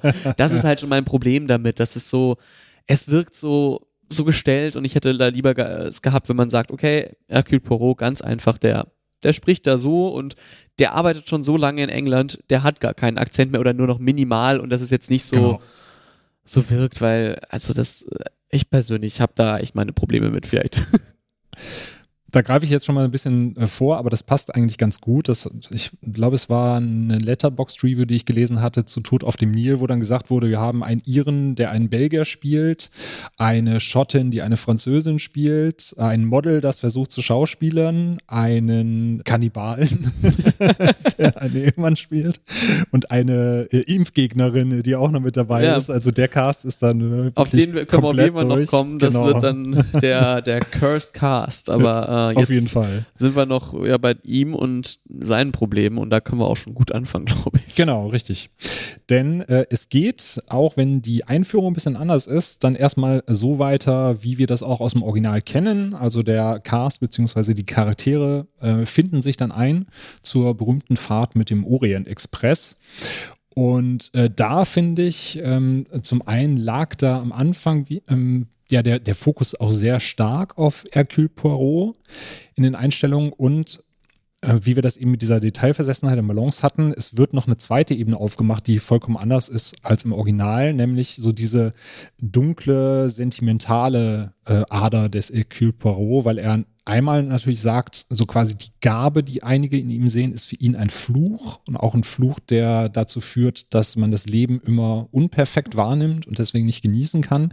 Und es wird auch immer darauf verwiesen, dass es da eine äh, alte Liebe gab, Katharine, die immer so ein bisschen wie ein Damoklesschwert über Poirot und seiner ja, Emo-Ader hängt, wenn man das so sagen möchte. Wie hat dir die Facette denn gefallen, die da präsentiert wurde? Generell finde ich es ja gar nicht schlecht, wenn man so eine weitere Ebene aufbaut mhm. und sagt, hey, der ist vielleicht nicht nur Detektiv, sondern hat vielleicht auch noch eine tiefere, tiefere Ebene. Auf der anderen Seite ist der Detektiv häufig ja in diesen Krimis auch nur Mittel zum Zweck, wenn auch meistens mit einer, ich sag mal, exzentrischen Persönlichkeit ausgestattet, damit der ja auch gut passt. Aber ja. ich muss sagen, dass mir dieses, dieses Emo-artige, ja, die, die Welt ist so schlimm zu mir, äh, irgendwie nicht reinpasst in diesen Hercule Poirot, der sich so als großen Denker sieht. Und das, das funktioniert für mich nicht äh, besonders, weil so da ich brauche da gerade keine Liebesgeschichte und mhm. der soll der soll einen Fall lösen, er soll da schauen, wer da umgebracht wurde und das äh, genügt mir persönlich. Ich äh, I'm a simple man. Äh, mir genügt es, wenn der einfach ja. dahin kommt und seinen Fall löst. Also ich brauche da gar nicht die große Emo-Ader. Das hat irgendwie für mich tonal nicht gepasst. Also kann, kann man sicherlich auch anders sehen. Ich persönlich habe da zu wenig Interesse an der Vergangenheit und wenn, dann müsste man es irgendwie, glaube ich, anders aufbauen. Und ich fand, es war sowohl bei ihm als auch bei den anderen Charakteren alles immer so ein bisschen wie mit dem, dem Holzhammer. Ne? Ja. Wir haben diesen Count Adreni, der mit seiner ähm, Geliebten auch oder, oder seiner, seiner neuen Frau mit dem Orient Express reist, der am Anfang von einem Reporter belästigt wird und dann direkt mal zu Kleinholz verarbeitet, dem einen äh, Chuck Norris Roundhouse Kick verpasst und direkt hier sagt hier, ich bin hier der Badass und äh, ihr müsst erwarten, dass ich vielleicht der Mörder bin, weil ich bin irgendwas im Schilde und niemand darf mich anfassen und fotografieren. Und das waren halt äh, auch, auch die Figur von Daisy Ridley, die da auch sehr überkandidelt erstmal agiert, obwohl ich sie persönlich sehr mag und als Schauspielerin sehr schätze. Das war halt, so wenn ich es mit dem Originalcast vergleiche, äh, alles ein bisschen drüber auf der einen Seite und auf der anderen Seite hatte man auch das Gefühl, die Charaktere selbst bekommen viel weniger Raum zum Agieren. Wie hast du das so gesehen? Ja, also es war irgendwie zu sehr reingepresst in dieses Format. Wir müssen hm. das jetzt so machen und es fällt mir viel schwieriger, als den da nochmal zu distinguieren, wer ist denn da nochmal der und was hat der nochmal gemacht und ach, der ist der aus dem Original sozusagen. Also ja. Äh, ich, äh, ich, ich kann mich viel mehr an das Original erinnern und bei dir verschwimmt so ein bisschen, was aber auch ein bisschen für mich daran liegt, dass der Film in meinen Augen unfassbar langweilig ist. Das ist wirklich, also ich finde den ganz schlimm und da ist halt so, keine Figur wird da die Zeit gegeben, sich mal zu etablieren, sondern es ist so ein Brei und man so Kenneth Brenner äh, löffelt da so ein bisschen sein, sein, seine Handlungssuppe raus mhm. als Hercule Poirot. Ja. Das äh, hat mir nicht so gefallen, ehrlich gesagt. Du meinst, die Charaktere kamen nicht genug zum Zug? Ja, die kamen nicht genug zum Zug, genau. äh, ja. Tete, tete. ja, sehe ich genauso. Also es war alles sehr also äh, als wenn er das wirklich abarbeiten würde. Ne? Es ja. wirkte wenig organisch. Ich fand sogar, dass teilweise die, äh, die Konklusion, die er da gezogen hat, überhaupt nicht ersichtlich war aus der Handlung. Und wenn ich nicht gewusst hätte, wie das Original gelaufen ist oder wenn ich die, den, den Handlungsstrang nicht kennen würde, hätte ich bei vielen Dingen auch gedacht, wie kommt er da jetzt drauf? Ich weiß nicht, als wenn er sich das aus dem Hut ziehen würde. Äh, es, es, gab vorher keine Andeutung in irgendeine Richtung und auf einmal sagte, ach, aber Sie haben doch und Sie heißen doch mit Nachnamen. Ja, und ich denke mir dann so, wie, wie, wie, kommt er da jetzt drauf? Es gab da überhaupt keine Andeutung in die Richtung. Eben, es gab also im Original schon manchmal so ein paar Sachen, wo man sieht, ach, okay, das war jetzt aber spannend, wie er drauf kommt, mhm. aber hier noch mehr so, Daniel, du bist es, weil du hast das gemacht. Und dann bin ich so, ja, woher wissen wir, dass das jetzt Daniel ist? Der war noch nie da oder sowas. ja, genau. Aber es ist halt wirklich, wo ich mir denke, da, da hat, da hat dieses, dieses Auge des Detektivs, wo wir eigentlich in einem Whodunit dabei sein wollen und erleben, oh, er findet jetzt, keine Ahnung, hier den Kimono, äh, wo jemand durch den Gang gerannt mhm. ist. Ah, der, da haben wir schon mal davor mal gesehen, dass die Person über ein Kimono gesprochen hat. Es könnte vielleicht also der Kimono sein. Dieser, dieser Weg, wo ich eigentlich als Zuschauerin will, dass, dass der Film mich mitnimmt, das, das, den geht er halt nicht, sondern geht zu sehr auf, wir drängen jetzt auf die Auflösung und aus dem Nichts habe ich hier Deus Ex Machina mäßig alle Hinweise. Genau. Und gerade dieser Reiz am Mitraten, am Miträtseln, der ist dann eben nicht gegeben, weil wenn du überlegst, wer es sein kann, kommt er halt und sagt, das waren doch, waren doch sie oder sie heißen doch eigentlich mit Nachnamen so und so. Und äh, das ist auch was, was viele Leute am neuen The Batman ähm, so ein bisschen mokiert haben, dass diese Riddler-Rätsel zum Beispiel, dass sie nicht genug Raum bekommen, dass Batman halt nach fünf Sekunden sagt, das ist die Auflösung und sie eigentlich so ein bisschen mitraten wollen. Und das Gleiche haben wir hier auch so ein bisschen, ne? dass man dann nicht, nicht, äh, ja, selber nicht ganz zum Zuge kommt. Genau, also ich bei, bei Batman hat es mich weniger gestört und ich, weil genau, da natürlich da noch andere, um andere Dinge. Da ja. geht es auch um andere Dinge, aber hier ist es doch so für mich essentiell. Ich will doch mitbekommen, wer der jetzt der Mörder ist. Mhm. Und da war es so ein bisschen, das kann, nee, das finde ich so schade, dass da irgendwie mir das so weggenommen wird. Das ist ja das, das dieses Spielzeug des Erkundens und vielleicht mal äh, Theorien aufstellen, wird die da irgendwie voll aus der Hand genommen. Und das fand ich so schade. Und somit ist dieser Film dann auch für mich langweilig, in Anführungszeichen, ja. weil mir der Reiz fehlt, da mitzuschauen und mitzuspielen und äh, zu schauen, okay, wer hat ihn jetzt umgebracht? Kannst du dir denn ein bisschen erklären, für wen der Film sein soll? Weil ich persönlich muss sagen, wenn ich die Auflösung schon kenne, ist er halt, wie du gerade schon sagtest, ziemlich langweilig, weil ich ja weiß, wie sich alles ausspielt und es dann nicht so packend inszeniert wird, dass mich das bei der Stange hält. Wenn ich mir jetzt vorstelle, ich würde ihn nicht kennen, wäre ich wieder in der Situation, die wir gerade beschrieben haben, dass ich mir teilweise denken würde, wieso, weshalb, warum und wie kommst du da jetzt drauf? Also hast du da einen Ansatz, welche Menschen er da genau ansprechen wollte? Ehrlich gesagt habe ich mich das auch gefragt und ich kam zu keiner besseren Antwort als, ja, Menschen, die halt die Stars, die da drin sind, mögen. Hm. Weil, also ja.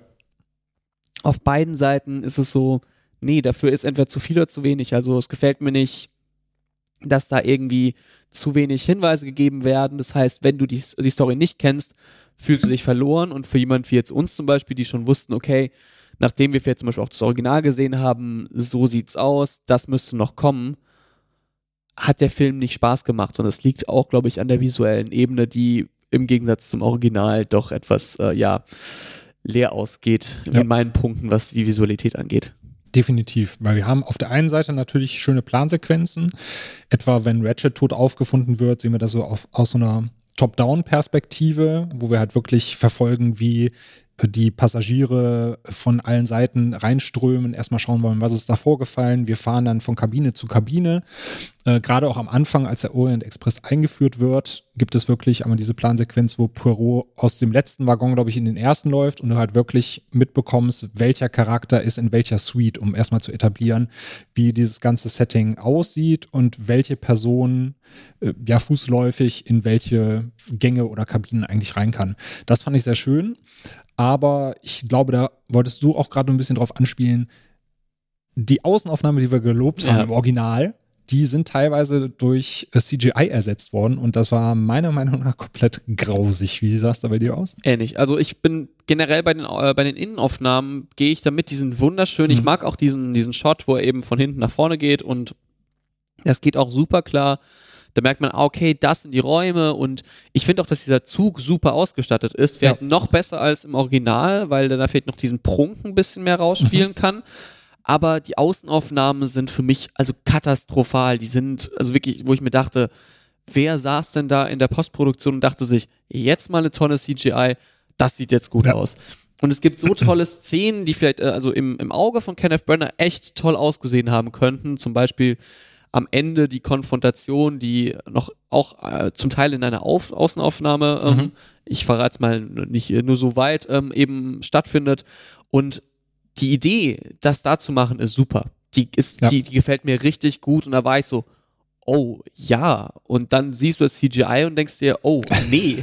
Und das ja. ist so schade, weil das ist so, da, da, da, da frage ich mich auch immer, ihr hattet doch sicherlich ordentlich an Budget hättet ihr da nicht irgendwelche Originalschauplätze nehmen können und zumindest so die wichtigen, die wichtigen Settings halt irgendwie mit, mit Originalschauplätzen abbilden können oder mit guten Studioschauplätzen. Genau. Weil also das CGI ist furchtbar für mich. Also das ruiniert mir auch wirklich den Film, äh, den Filmgenuss daran. Ja.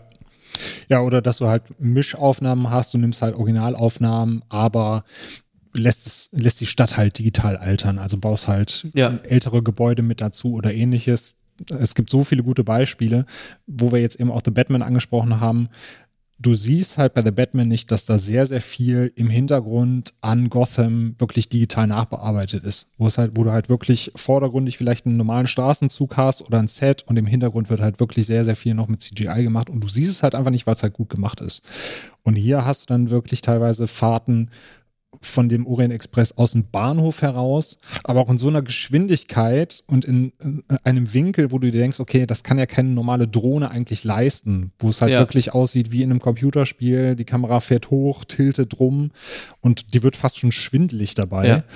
Und wo ich dran denken musste, äh, hat der liebe Kollege Onno äh, mir auf Letterbox quasi schon weggenommen in seiner Review damals diese Szene, wo die Lok dann im Schnee stecken bleibt auf dem Berg, als dann eine Lawine den Berg runterkracht, das sieht halt aus wie Polar Express. Also es ist wirklich so eins ja. zu eins, diese Lok fährt durch den Schnee, durch den Hiss, das sieht aus wie beim Polar Express. Nur Polar Express ist gefühlt zehn Jahre davor entstanden Richtig, und ja, äh, genau. war auch schon, war schon eine Katastrophe vom CGI und man hat in den zehn Jahren nichts gelernt. Ja. Das ist halt so traurig irgendwie. Und ja, ich, ich finde es sehr, sehr schade. Also das ist auch so ein Punkt, wo ich mir denke, musste das jetzt wirklich sein? Also wir, ihr hättet dann es noch viel, viel schöner machen können, auch wenn er da vielleicht nicht auf, auf der Handlungsebene überzeugt, wenn ihr dann toll, eine tolle Visualität irgendwie einbaut, dann verzeihe ich euch einiges und hier war es dann für mich so, nee Leute, also dann habe ich auch keine Lust da jetzt auch mitzuraten. Ihr nehmt mir die, äh, die Hinweise weg und dann sieht es doch doof aus. Also das war mir da, es war für mich dann so auch der Moment, wo ich sagte, habe ich abgeschaltet. Ich habe mit dem Film abgeschlossen. Ja. Ja, und es gibt halt auch genug Möglichkeiten, wenn es jetzt am Budget gelegen haben sollte, dann zeigst du es halt anders. Dann zeigst du halt, wie die Personen im Zug durcheinander fliegen und auf dem Boden liegen und dann gehst in die Außenaufnahme und zeigst den Zug halt, wie in der Schneewehe steckt. Ja. Da musst du halt keine CGI-Lawine machen, die da den Berg runter, runterkracht. Ja, aber du hast ja eben schon die äh, Endsequenz angesprochen und dann würde ich sagen, ab diesem Moment machen wir mal einen kurzen Spoiler-Teil, um äh, quasi die beiden Enden zu besprechen im Original und von 2017, äh, um die natürlich auch so ein bisschen zu vergleichen, aber auch zu sagen, wie für uns die Auflösung so war. Wir machen eine Kapitelmarke, das heißt, ihr könnt dann, äh, wenn ihr möchtet, auch direkt zu Tod auf dem Nil von 78 weiterspringen. Ihr seid also gewarnt, wir spoilern jetzt das Ende und sagen, dass es eigentlich Tom Hanks war. Der Darth Vader ist der Vater von Tom Hanks und der hat das Kind entführt. Genau, stimmt. Nein, das, das Witzige ist ja, der Vater äh, von, also von dieser kleinen Daisy Armstrong ähm, wird ja in dieser Rückblende im äh, 2017er wird ja gespielt von Phil Dunster und äh, das ist ja, wer Ted Lasso äh, kennt, das ist der, der Schauspieler, der Jamie Tart dort verkörpert, einen der Fußballspieler und ich war so, den kenne ich doch, den in der Rückblende und dann ist es der, hat eigentlich, ist das ein schönes Easter Egg, aber ja, jetzt ist die Frage, wer hat denn Daisy äh, umgebracht, das wissen wir schon, nämlich äh, Johnny Depp und der wird dann umgebracht und wer war es denn da? das ist, ähm, genau, ja, es waren alle. Es waren alle. genau.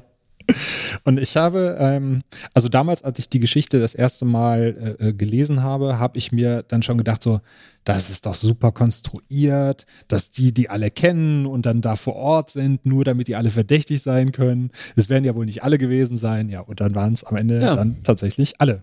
Was natürlich auch äh, erklärt, warum der Zug so überfüllt war, denn Pyro versucht ja am Anfang auch noch äh, einen Platz zu bekommen. Ja. Und dann heißt es ja erst, nee, tut mir leid, ist ausgebucht, weil irgendwie wollen heute alle mit dem Orient Express fahren. Ganz zufällig. Normalerweise immer leer, aber heute bei der Einfahrt. Genau. Und zufällig kennen sie alle noch untereinander.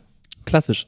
Nee, aber ähm, ich fand das Ende auch ähnlich, so ein bisschen konstruiert. So, damit dachte ich mir damals, das, äh, es ist, das muss ja, also das müssen ja kriminelle Genies sein, dass sie da alles irgendwie äh, hinbekommen und konstruieren. Mhm. Für mich persönlich hat es nicht funktioniert damals so, also zumindest auf der, im ersten Anblick, ja. weil es so für mich ist. Also äh, du bekommst aus ganz vielen Heist-Movies immer mit, wie schwer es doch ist, irgendwie äh, da alles zu takten, dass der das jetzt das macht und da mhm, funktioniert ja. es ohne irgendeinen Fehler weitestgehend. Also am Ende natürlich nicht, weil es dann doch irgendwie äh, entdeckt wird. Aber es funktioniert eigentlich zu gut, dass ich mir denke, das ist ja, sind ja auch alles keine erprobten Auftragskiller. Mhm das hat mich irgendwie, hat mich nie schon ganz, ganz so gepackt, dieses, äh, ja, diese Auflösung. Ja. Ganz spannend finde ich allerdings im Original, wie die dann noch aufgelöst wird und wie sie halt eben, also wie damit umgegangen wird, dass es alle waren. Also, dass Hercule Poirot so ein bisschen einen Vortrag hält über Moral so ein bisschen und sie dann so im, äh, stehen, stehen oder sitzen lässt dann so. Mhm, genau, das, das ja. gefällt mir ziemlich gut zum Beispiel.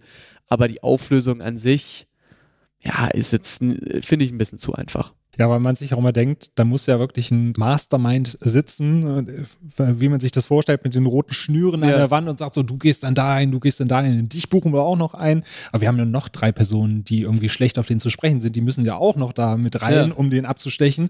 Ja, da machst du vielleicht das und du übernimmst die Rolle. Also natürlich dann sehr konstruiert. Ähm, es wird versucht, ein bisschen damit zu retten, dass ja noch falsche Fährten gestreut werden, weil sie sehr überrascht davon sind, dass Poirot an Bord ist und dass deswegen noch so ein bisschen on the fly versuchen, ähm, mit, einer, mit einer anderen Rolle oder diesem mysteriösen Mörder, der dann verschwindet, abzulenken. Aber da denke ich mir dann auch, das habe ich auch bei Tod auf dem Nil dann teilweise. Warum lasse ich denn dann bestimmte Beweise überhaupt zurück? Das ist doch eher kontraproduktiv. Anstatt dann einfach zu sagen, so, alle Beweise sind verschwunden. Wir versuchen überhaupt keine falsche Fährte zu legen, sondern wenn er gar keine Beweise hat, kann er auch auf überhaupt keinen Trichter kommen und wir äh, bringen uns dann nicht in die Bredouille. Ja, also das ähm, finde ich ein bisschen ja kompliziert mhm. so. Also das die Auflösung an sich, äh, ich finde es okay, dass man sie macht, aber ich finde es jetzt nicht besonders stark, dass ich ja. sage, hat mich überzeugt irgendwie das Ende. Äh, du hast eben schon angesprochen, die ähm, Inszenierung beim 2017er hat ja noch, noch mal besonders gut gefallen.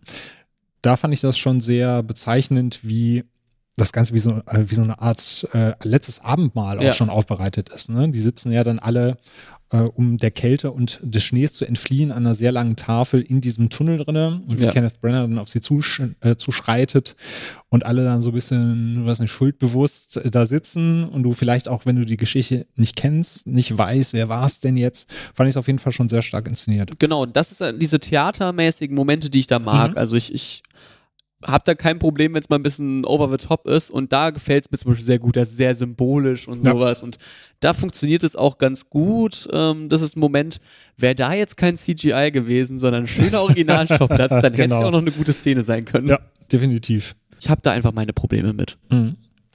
Sehr große Probleme habe ich mit der finalen Moral. Ja. Denn äh, im Original konnte ich ja, das zwar nicht nachvollziehen, aber ich konnte es zumindest ein bisschen verstehen, warum Poirot am Ende sagt, okay, im Endeffekt haben sie der Menschheit einen Gefallen getan, wenn man so sagen möchte, weil der, äh, der Mörder von Daisy hat ja eigentlich auch fünf andere Leben genommen oder insgesamt fünf Leben genommen. Da kann der eben auch mal von den Leuten so ein bisschen äh, zur Rechenschaft gezogen werden, die davon betroffen sind. Ich lasse sie jetzt mal alle vom Haken. Da fand ich das aber im Gegensatz zur 2017er Version noch okay. Die 2017er Version hatten mir diese Charaktere halt alle wirklich so zwielichtig und unsympathisch präsentiert, dass ich auch überhaupt kein Mitleid mit denen hatte. Wie ging ja. dir das da? Gehe ich auf jeden Fall mit, also egal wie man da moralisch, philosophisch, wir wollen jetzt, wir sind jetzt nicht der große Philosophie-Podcast, da müssen wir nicht, äh, wäre auch mal was, aber nein, ähm, da müssen wir nicht drüber diskutieren, auch wenn ich da natürlich als Leo lauthals aufstehen würde und sagen, Schweinerei, aber es gefällt mir im Original, weil er eben sagt, hey, das war ein schlechter Mensch und äh, zumindest die Figuren werden mir näher gebracht. Da gehe ich, geh ich mit und da am Ende im, im, im 2017er ist es ein bisschen egal und die Figuren sind auch echt nicht sympathisch, dass ich auch nicht sage, nee, ich, ich, ich verstehe jetzt gerade nicht, warum es okay ist, dass genau. die den, äh, dass die jetzt äh, wegkommen. Und da, ja, das ist einfach ein bisschen der Fehler der Inszenierung und der Figurenzeichnung, die eben im Gegensatz zum 74er nicht funktioniert haben. Genau, im 74er sind sie alle ja emotional sehr gebrochen. Du merkst halt, dass ihnen das nahe geht und ähm, dass jedes einzelne Leben da zerstört wurde während äh, die 2017er Bande ja irgendwie wie so eine so ein Racheengel-Club auftritt, so jeder ja. hat's verdient und wir bringen ihn jetzt um die Ecke. Und da denkt man sich auch, ja, dann möchte ich aber auch, dass er da die gerechte Strafe für bekommt, die aber hinterher natürlich auch entsprechend ausbleibt. So ist es. Aber natürlich mit der Moral für Poirot, der immer für Balance und Gleichgewicht ist, für Schwarz und Weiß, dass es dann auch auf einmal auch Grau gibt. Ne? Genau, für zwei Füße in der Eselscheiße. genau. Man kann auch mal mit eineinhalb Füßen drin stehen. Ja, so ist es. Ja, dementsprechend ist äh, der äh, Mord im Orient Express von 2017 bei mir auch äh, schlechter weggekommen als die Originalverfilmung.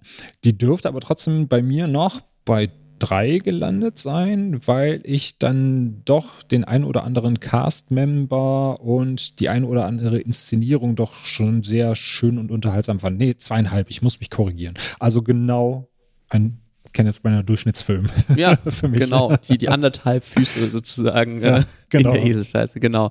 Ich persönlich bin ein bisschen weiter unten. Also äh, mhm. ich äh, schicke zwei Toastscheiben ins Bordbistro und äh, muss ehrlich sagen, ich fand den ultra dröge. Das war, ich war, war wirklich so, dass ich mir dachte, okay, Freitag schaust du dir den, den Nachfolgefilm davon an.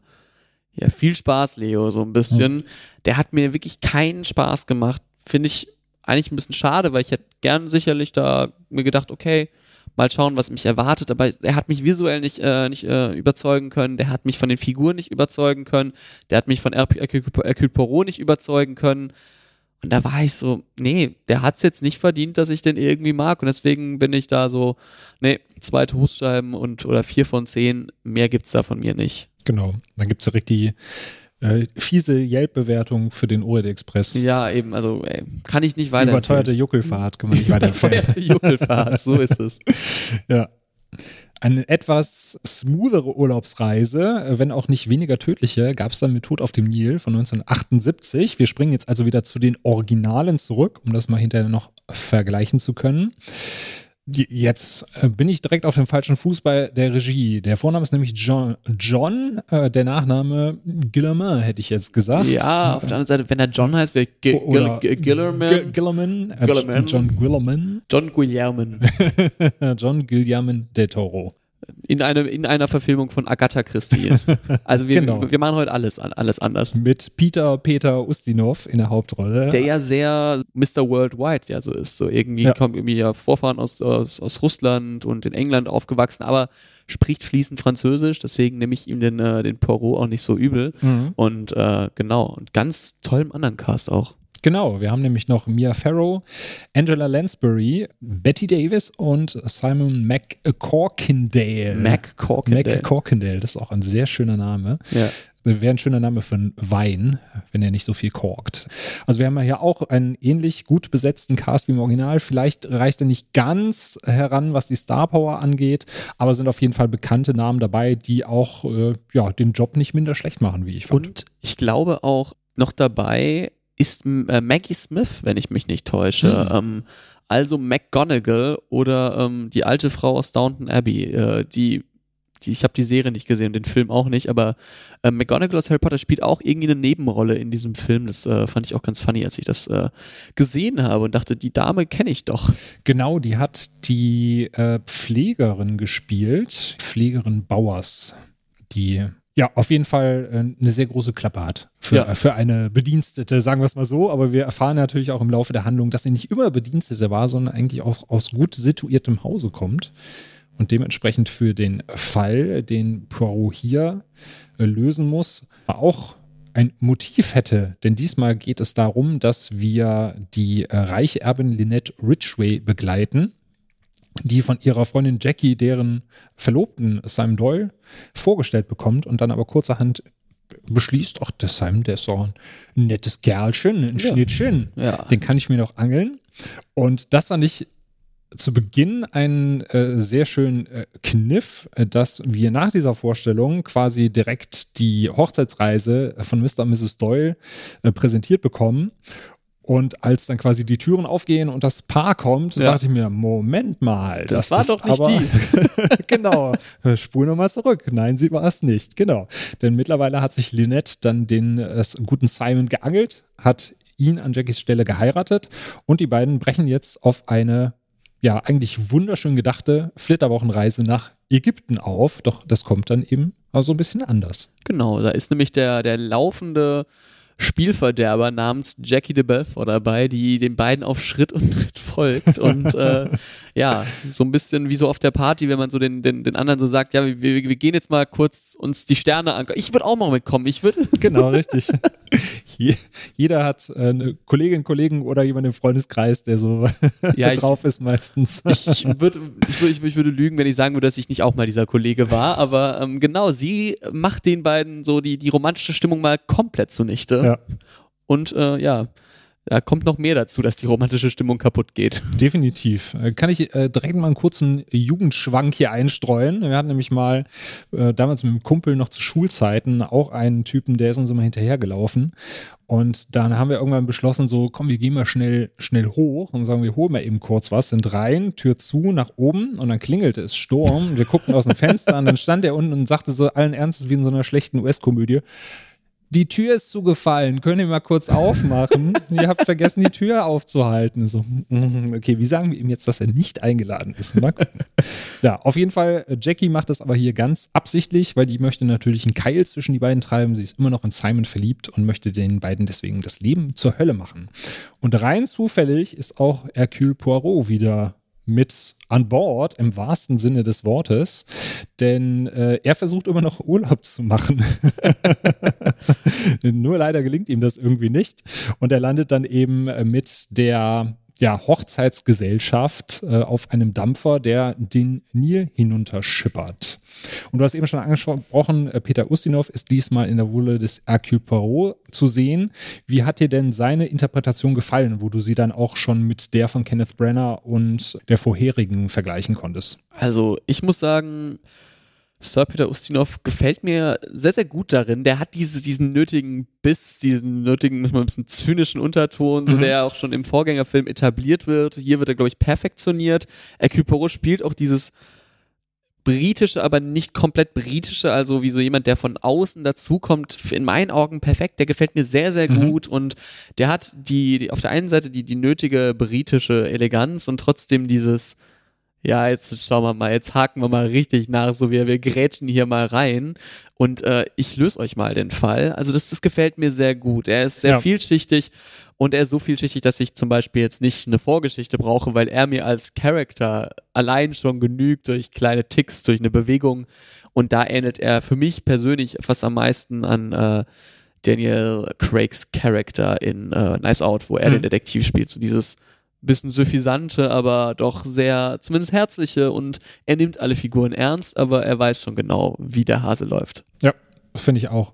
Wo wir Albert Finney im äh, Orient Express hatten, der immer so eine etwas sehr schrullige Ader hatte, beziehungsweise vielleicht auch absichtlich, ja, also das, das graue Mauerblümchen gelten wollte, damit man vielleicht ihn auch unterschätzt, äh, war Peter Ustinov derjenige, der halt wirklich auch so sehr von sich selbst überzeugt rausgeht und sagt so, ich bin Hercule Poirot, ich kann das hier, ich bin aber gleichzeitig auch so, so ein bisschen Gentleman-like, ja. der sehr charismatische Herr, der hier den Laden schmeißt. Er hat ja auch die, ich sag mal, körperliche Präsenz, ähm, die Fall. man, äh, genau. die er da, da, da, nutzen kann und ich finde ihn einfach toll, einfach wie er da reinkommt und er hat da schon den, den nötigen Stil und das es macht schon einfach Spaß, ihm zuzuschauen, weil er gut kontern kann und da ist man so, ah, ja, das gefällt mir ja. jetzt. Wo du eben Winston Churchill hattest, ist es äh, quasi die Detektivversion von Winston ja, Churchill, wenn auf so jeden. Fall.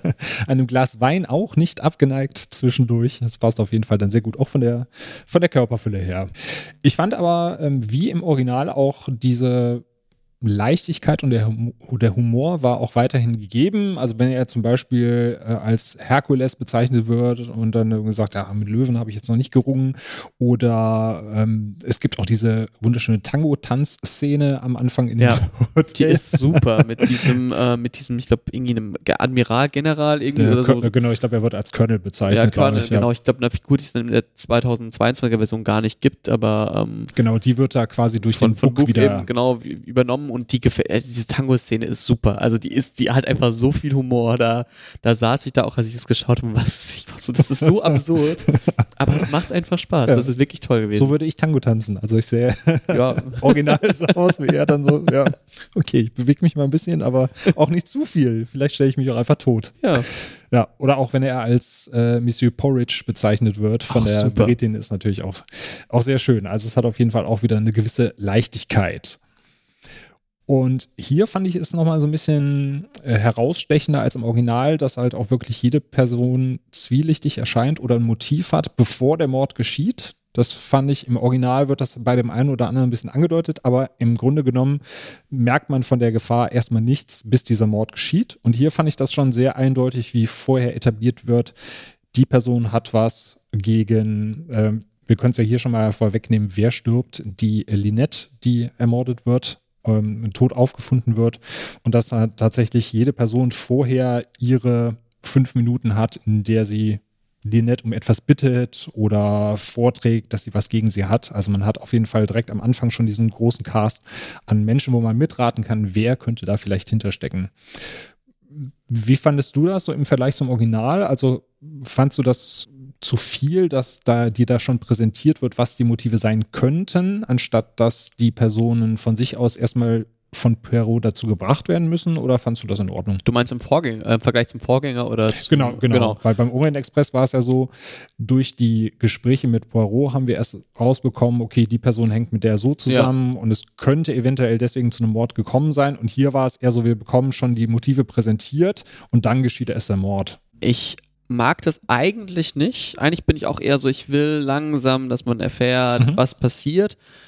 Hier gefiel es mir aber ziemlich gut, weil dieser Film für mich mehr als nur ein Whodunit ist, sondern auch einfach eine gute, über, über die erste Stunde eine gute Komödie einfach so, weil sie ja. auch so diesen, diesen Wahnsinn dieser, dieser Jackie de Belfort, es gibt eine Szene, wo die irgendwie mit dem Dampfer sind und sie rennt da gefühlt halb über die Pyramiden und, und, und winkt denen zu und das ist, äh, da funktioniert es für mich. Also das ist, weil der, der, der Fall sozusagen nicht im Vordergrund steht oder nicht nur passt es für mich, dass man schon da aufbaut, okay, ja, der ist ein bisschen sketchy, der hat auch ein bisschen was. Mhm. Da gef gefällt es mir echt ganz gut. Ja. Genau. Ja, und die dieser Reiseaspekt steht da auch äh, wesentlich mehr im Vordergrund. Ne? Also Auf Mia Farrow ist halt wirklich großartig als Jackie de Belfort und macht ja zwischendurch auch so mit die Reiseführerin, ja. äh, wenn die beiden denken, so, wir sind jetzt e endlich für uns und dann taucht sie auf und sagt, hier, das ist die Pyramide von und hier sehen sie die Statue von Ramses und äh, das fand ich wirklich großartig gespielt. Ja dadurch, dass der Mord ja erst nach einer guten Stunde passiert, finde ich, ist aber trotzdem die Zeit davor für die Charakterisierung eigentlich wenig verschwendet. Es könnte vielleicht ein bisschen zügiger sein, es könnte vielleicht ein bisschen früher passieren, aber dadurch lernen wir die Charaktere natürlich auch nochmal auf eine ganz andere Art und Weise kennen. Eben, und da ist auch ganz viel von der Ästhetik, die da aufgebaut wird und da wird auch auch unterbewusst einfach viel, einfach, dass da Geschichte ist, können die Charaktere etabliert werden und da gefällt es mir auch ganz gut. Und das ist eigentlich sehr, sehr schön. Ich mag den Aufbau des Films da sehr gern und der, sieht auch schön aus. Und wie gesagt, Mia Farrow ist fantastisch als Jackie de Belfort. Das ist wirklich, das grenzt da an diesen Wahnsinn, den sie da abreißt. Das ist super. ja. Was mir dann dadurch aber so ein bisschen den Spaß genommen hat. Hinterher war die, die Aufklärungsarbeit von Poirot, weil dadurch, dass wir die Motive vorher schon hatten, musste er die natürlich nicht erarbeiten. Das hat für mich irgendwie so ein bisschen dazu geführt, dass ich mich ein kleines bisschen gelangweilt habe, weil die ersten Sätze von ihm immer waren, na, sie hätten das ja sehen können und dann wären sie da hingerannt, hätten die Pistole genommen, dann hätten sie sie erschossen und wären wieder weggegangen. Und das wiederholt sich halt so drei bis vier Mal und da wirft er quasi jedem vor, das Gleiche getan zu haben.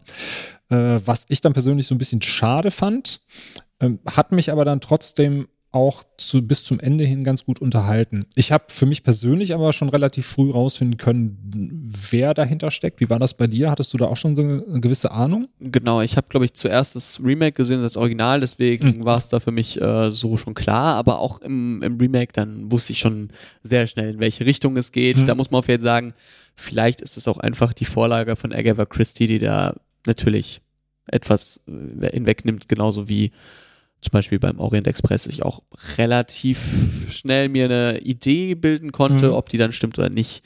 War, war eine andere Geschichte, aber hier konnte ich es auch sehr schnell, äh, sehr schnell finden, was mich aber dann eben nicht gestört hat, weil ich eben die sehr gute Rahmenhandlung auch sonst hatte und mich ja. einfach köstlich amüsieren konnte. Und die schönen Außenaufnahmen. Ja. Also ich fand sowohl die die Innenshots äh, des Schiffes als auch natürlich die Außenaufnahmen von Ägypten. Ja gut, in der Tempelanlage, da weiß ich jetzt nicht, was war da original, was war vielleicht noch Schauplatz, ja. aber äh, es sah trotzdem alles äh, sehr schön aus, war sehr schön eingefangen und ich habe auf jeden Fall so den, den Vibe des Ägyptenurlaubs gespürt. Genau, das ist der Ägyptenurlaub, den ich noch nicht hatte, aber der, genau. der, der so, da hatte man sich wirklich mal so gedacht, ja okay, ist, es ist mal so ein Reisefilm und ich finde auch, dass der von allen wir werden noch aufs Remake zu sprechen kommen, aber von allen vier Filmen, der ist, der mich visuell am meisten überzeugen kann mhm. bei mir. Ja. Und es ist, glaube ich, auch in Ägypten ein Urlaub, den man so nicht mehr bekommt, weil ich glaube, da ist mittlerweile alles, äh, alles ab, abgesperrt. Und zugebaut. zugebaut, genau. Da hast du wahrscheinlich jetzt vor der Tempelanlage drei Hotels stehen, drei Megakomplexe. Der Jackie de Belfort-Komplex. Richtig. Äh, zweideutig sogar, der ja. Jackie de Belfort-Komplex. Ansonsten ist es natürlich ein ähnlicher Aufbau. Der hat äh, natürlich auch so diese, diese klassische Whodunit-Handlung. Entsprechend, wir haben halt eine Gruppe von Personen wieder in Isolation, die sich schuldig gemacht hat oder vielleicht auch nicht, dürfen halt ein bisschen mitraten. Ist also in dem Sinne halt auch nichts Neues. Ich finde, wenn man den Orient Express gesehen hat und dann weiß, wie diese Rahmenhandlung funktioniert, wie Poirot tickt, auch wenn er hier natürlich ein bisschen anders dargestellt wird, hat es für mich nicht mehr diesen ganz diesen Zauber des Originals gehabt. Wie sah das bei dir aus? Also mir gefällt er ein bisschen besser sogar mhm. noch als äh, der Mord im Orient Express, einfach weil ich glaube ich die, die Story mir noch ein bisschen mehr liegt und ich glaube okay. ich diese Figurenentwicklung einfach einen Ticken mehr mag.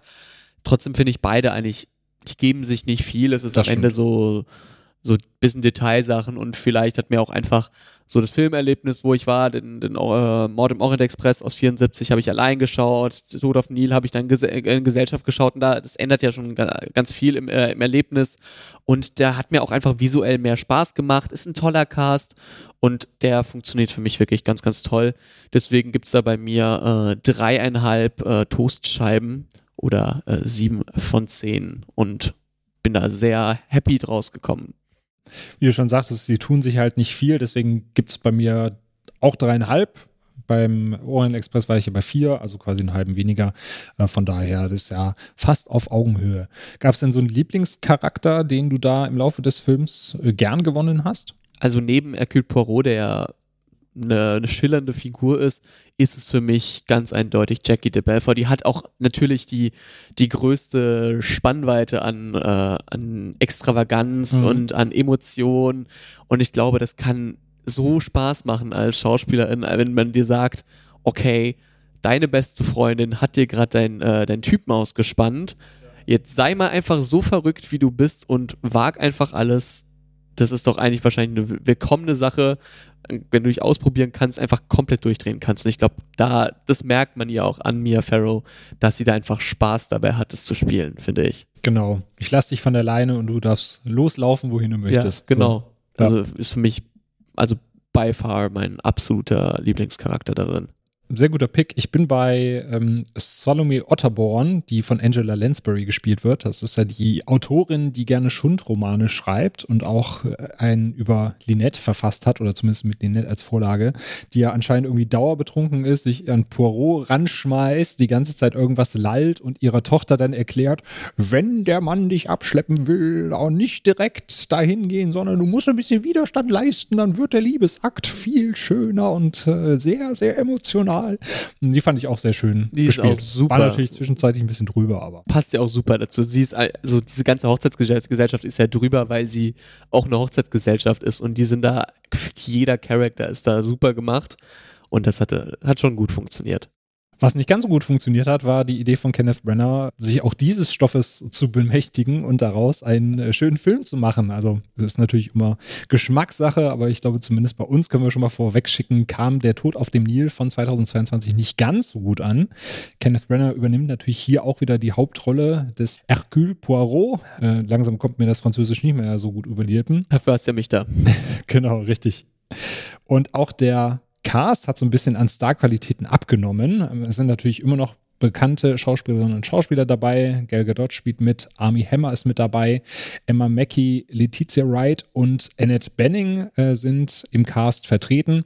Aber es ist natürlich, wenn man sich das anschaut, mit dem 2017er Mord im Orient Express nicht mehr ganz äh, vergleichbar, was die Star Power angeht. Genau, weil der ja auch, glaube ich, bei den KritikerInnen noch nicht so gut ankam. Mord im mhm. Orient Express, ich glaube, zuschauermäßig doch ganz gut ähm, vom Einspielergebnis.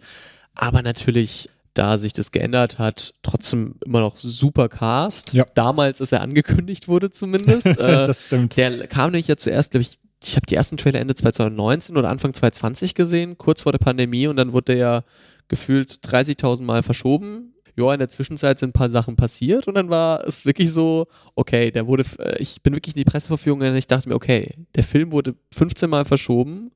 Gal Gadot hatte auch ein paar Aussagen, ich glaube, in Bezug auf den Nahostkonflikt, die zumindest von einigen Seiten dann wieder nicht so taktisch klug bezeichnet wurden. Mhm. Dann hattest du den Skandal um Army Hammer, der Kannibalismus und Missbrauchsvorwürfe hatte.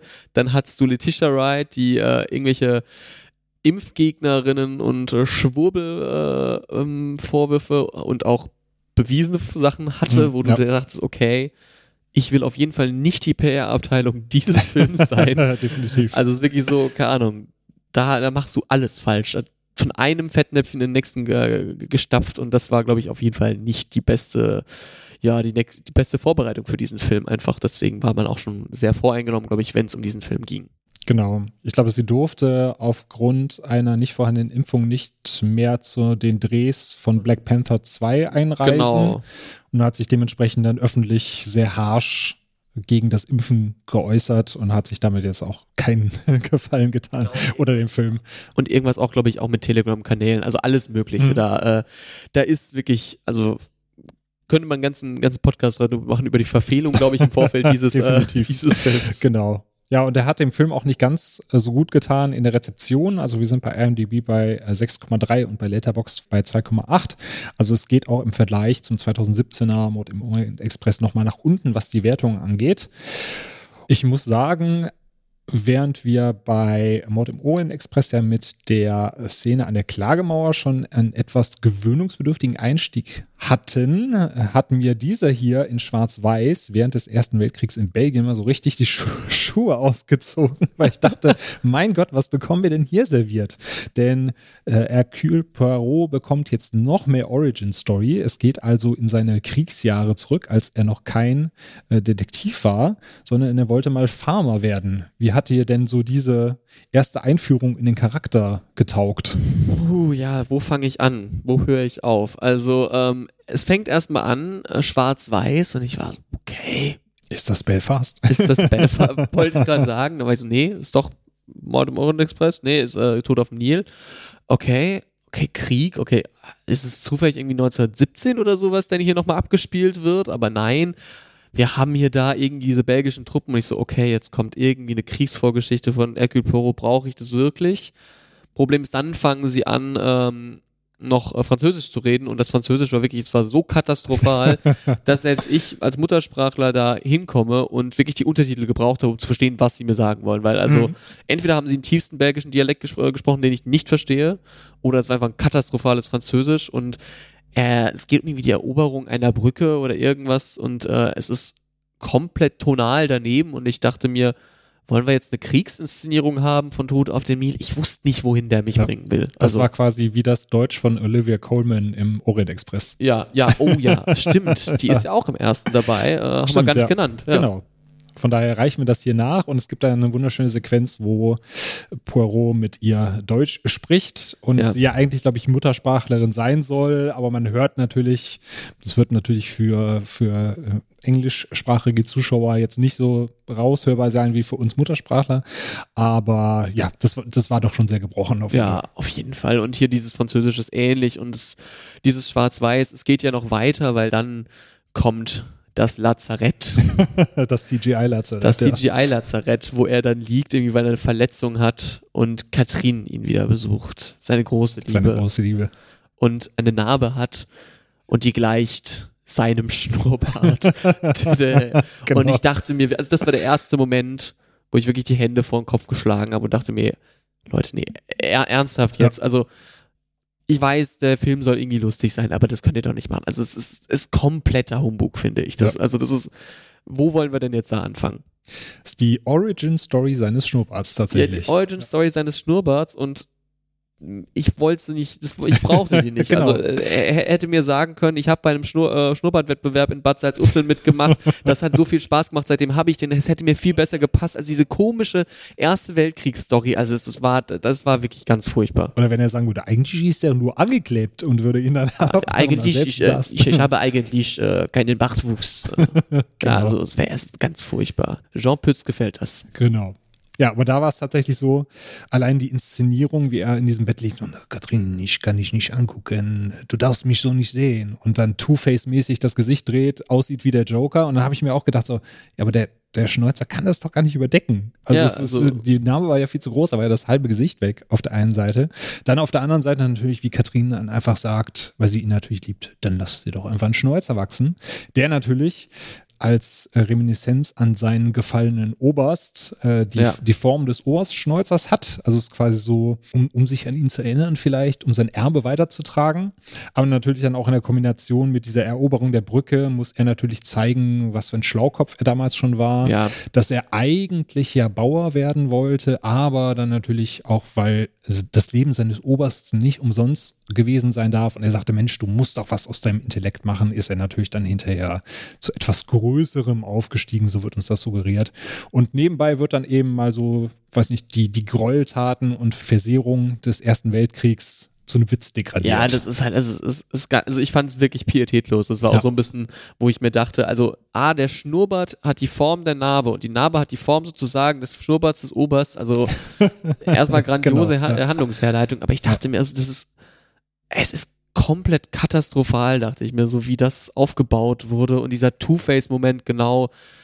Also es war, es war für mich wirklich, wo ich mir dachte, nee, bei der zumindestens, wo er sagt, okay, so müssen wir diese Brücke erobern, gehe ich mit, okay, und sage, okay, das ist äh, vielleicht coole Andeutung, dass er damals schon so intelligent war. Das Einzige, wo ich mitgehe, bei allem anderen denke ich mir, nee. Also das ist katastrophal. Das, ja. das nehme ich auch niemandem ab.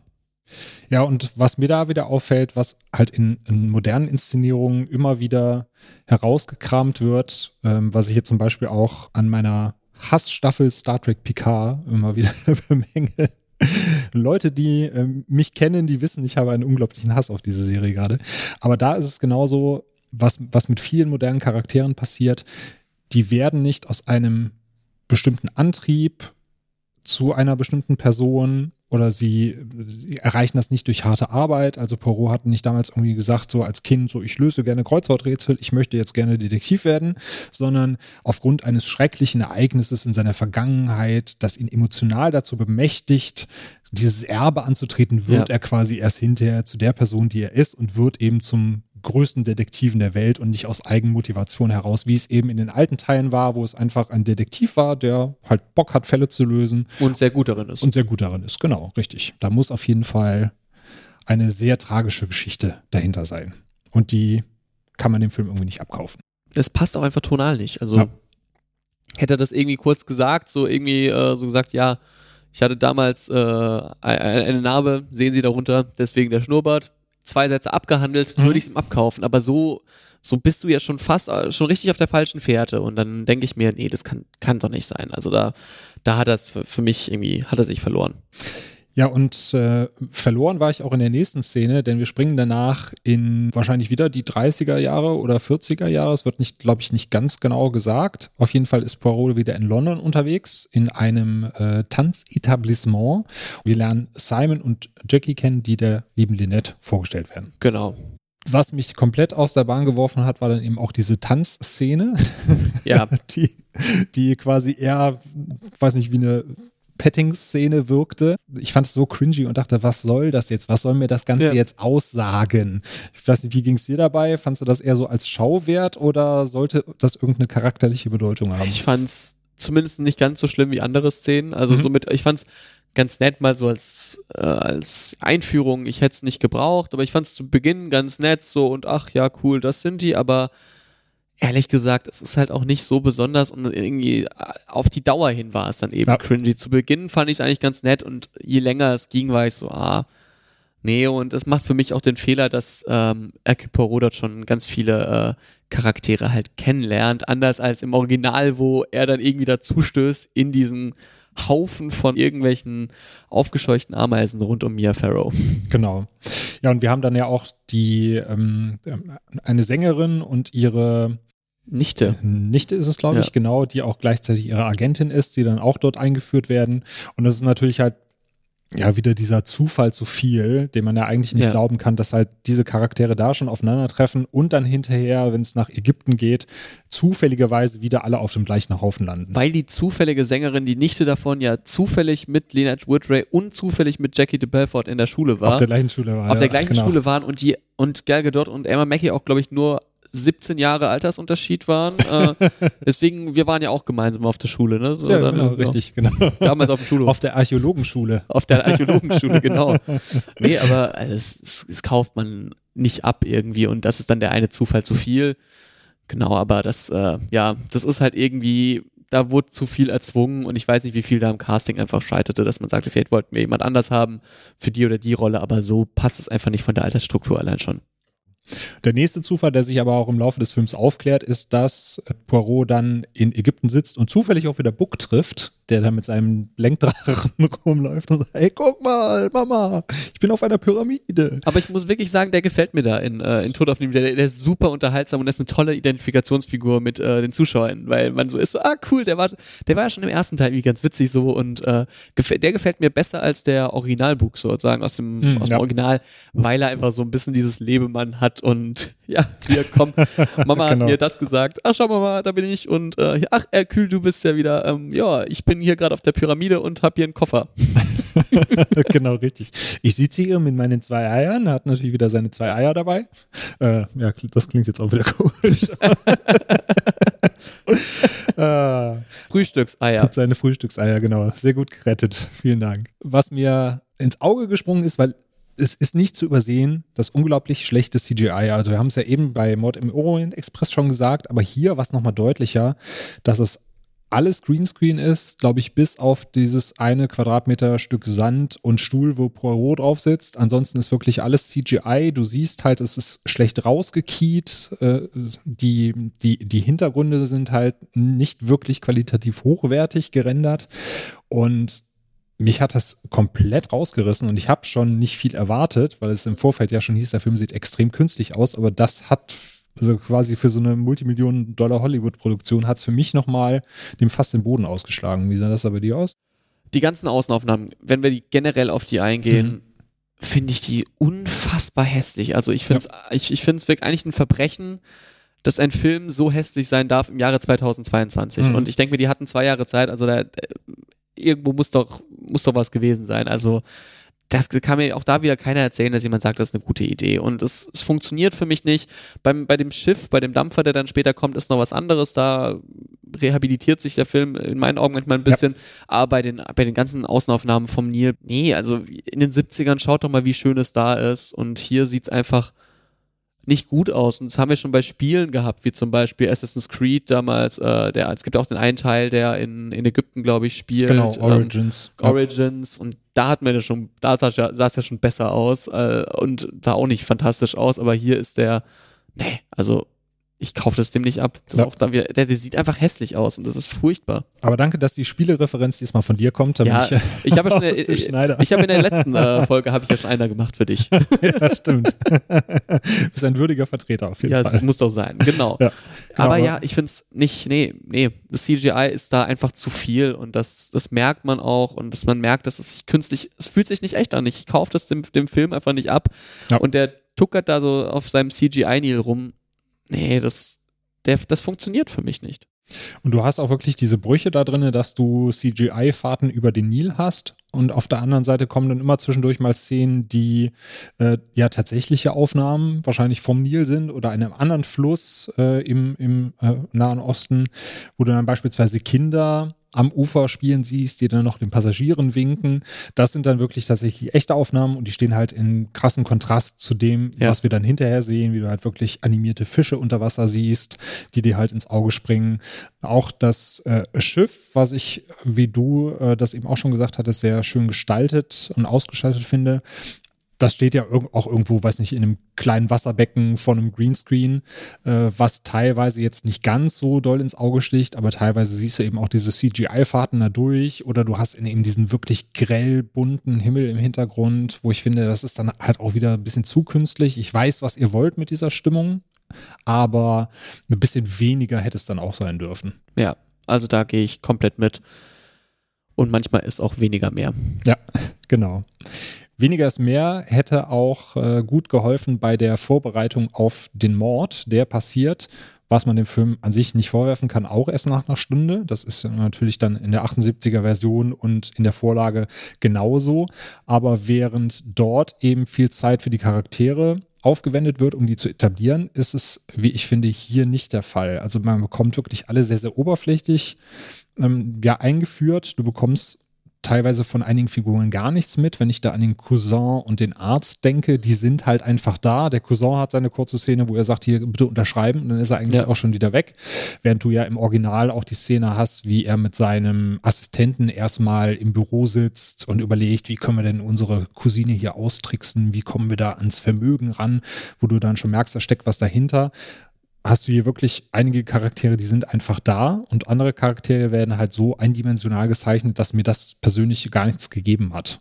Da gehe ich absolut mit. Also das ist für mich was, wo ich mir denke, da ist auch wieder hier das Gefüge funktioniert nicht richtig. Mhm. Das ist ähm, nicht gut ausbalanciert. Ähm, ich muss zum Beispiel sagen, mir gefällt ähm, Emma Mackey sehr gut als äh, Jackie de Belfort. Also tritt eine ja. absolut würdige Nachfolge von Mia Farrow an, die äh, also Emma Mackey mochte ich auch sehr schon in Sex Education, wo sie eine der Hauptrollen spielt. Und das hat wirklich super gepasst bei ihr. Allerdings auch so ein paar andere Figuren, wie gesagt, auch der Russell Brand irgendwie als Cousin oder sowas ist es, glaube ich. Mhm. Der ist. Russell Brand war, glaube ich, der Arzt. Ah, er ja, war der Arzt, genau. stimmt, der andere war der Cousin. Ähm, also es ist komplett egal. Das funktioniert halt nicht. Und das ist schade, mhm. weil das ist ja auch das, was ich an diesen Whodunits eigentlich immer mag, dass du Figuren gut etablierst, dass jede Figur ein Motiv hat. Und hier wirken die so wie, ja, okay, wir haben jetzt einfach fünf Figuren, die wichtig sind und der Rest, ja, okay, komm. Der eine ist der Arzt, der eine ist der Cousin, alle sind irgendwie wütend, hier kommen. Und das ja. ist so, so schade, dass man dann nicht sagt, ja komm, da haben wir doch irgendwie einen neuen Kniff und der hat vielleicht ein Motiv, was wir noch nicht entdeckt haben. Und da wurde sich zu wenig Mühe gegeben bei den kleinsten Details. Und das ist immer ein Indiz für mich, dass ein Houdanet nicht aufgeht. Genau. Und gerade die Dinge, die er dann versucht neu zu machen, die beziehen sich dann eher auf Randcharaktere, die dann vielleicht einen anderen Twist bekommen, wie es zum Beispiel bei äh, Bauers und ihrer Herrin, sag ich mal ja. in Anführungszeichen, so ist, wo hinterher rauskommt, okay, nur Pflegerin wird das wahrscheinlich nicht sein, ohne da zu viel zu verraten. Aber gerade was die Hauptcharaktere angeht, finde ich, ist da auch relativ wenig äh, Chemie da. Also Emma Mackey hast du gerade schon angesprochen, fand ich auch super. Ich hätte auch direkt gesagt, wenn Gal Gadot kommt und ich wäre Simon nur so, na, ich, ja. mit dir, nö, nee, nee. ich bleibe hier bei meiner Emma, die ist super. Die Jackie, die, die Jackie ist cool. Die, genau, äh, genau. Die, die hat Jackie, auch Geld. Die hat auch Geld. Genau, die Jackie ist cool, die ist nicht auf den Kopf gefallen. Genau, nee. All, alles fein. Genau, und äh, ja, ich fand auch Gal Gadot, so sehr ich sie als Wonder Woman mag, hatte jetzt hier auch nicht ihren besten Film, was die schauspielerische Leistung angeht. Es gibt auch diese Szene, wo sie sagt, wir haben genug Champagner, um den Nil zu füllen, die ja, über die man sich so lustig gemacht hat, weil sie auch so ganz komisch wirkt und ich sag mal so, man ist vielleicht auch gar nicht so traurig, als sie nach einer Stunde dann auch wieder nicht mehr da ist. Also es genau. ist, die, ja. die ist auch schnell zu vergessen, finde ich. Und also ich muss sagen, das hat für mich nicht funktioniert. Manche Figuren funktionieren dafür irgendwie besser für mich, aber mhm für mich ist auch ein großes Problem, dass Hercule Poirot auch wieder nicht funktioniert im Kombi mit der, mit den anderen Figuren so ein bisschen, dass er mir nicht, dass ich keinen Spaß daran habe, dass er jetzt Menschen interviewen soll. Ja, genau, genau, das ist halt für mich schon der erste Schritt, der fehlschlägt. Ja, aber es darf natürlich nicht fehlen, seine emotionale Seite weiter auszubauen. Wir bekommen äh, immer mal wieder mit Maschiri Catherine gezeigt, dass da doch irgendwas in der Vergangenheit ist, was ihn weiterhin beschäftigt und zu dem Mann gemacht hat, der er ist. Und gleichzeitig versucht er aber trotzdem wieder seine Liebe zu entdecken und bändelt ein bisschen mit der Musikerin an, was ja, fand ich auch so ein bisschen cringy ist, natürlich teilweise ja. gewollt, aber es war jetzt auch kein Handlungsstrang, der mich da wirklich interessiert hat. Ja, besonders das Problem ist im Vergleich zum Beispiel zum Original, wo es ja eher ähm, die Autorin, wie heißt sie nochmal, von Angela Lansbury gespielt? Salome Otterborn. Salome Otterborn, die macht sich ja an Hercule Poirot was natürlich dann eine andere, andere Komik hat, als wenn der Detektiv, dessen Prämisse es ja gerade ist, den Fall zu lösen, sagt, ja, jetzt mal noch kurz ein, äh, ein kurzer Kurschatten, das wäre doch was. Also genau. Äh, witzigerweise ist ja die Musikerin heißt auch Salome Otterborn. Also ja, es wurde quasi es ausgetauscht. Die, genau. Es muss die gleiche Figur sein, aber es, es klappt dann nicht mehr von der Dynamik. Richtig, also anscheinend wollte man da eine etwas schmissigere, äh, jüngere äh, Liebesbeziehung oder Liebesanbahnung haben und dann eben nicht aus der Sicht, dass da die besoffene Frau sich an den Herren ranmacht, sondern dass der, ja, schon länger aus dem Liebesgame äh, rausseiende Herr sich an die, an die Musikerin von Welt ranmacht. So war das dann eben in dem Sinne. Ja, und ich hatte irgendwie so das gleiche Problem wie bei Mord im Orient Express, wenn du halt die Prämisse schon kennst und gerade wenn du vielleicht vorher sogar noch das äh, 78er Original in Anführungszeichen gesehen hast, dann habe ich mich wieder gefragt, warum gucke ich mir das an? Weil bis auf ein paar kleinere Szenen, wie zum Beispiel, sag mal, der der zweite Kill, äh, ohne zu viel zu verraten, ja. den, den, fand ich auf jeden Fall sehr kreativ und der auf jeden super. Fall sehr schockend.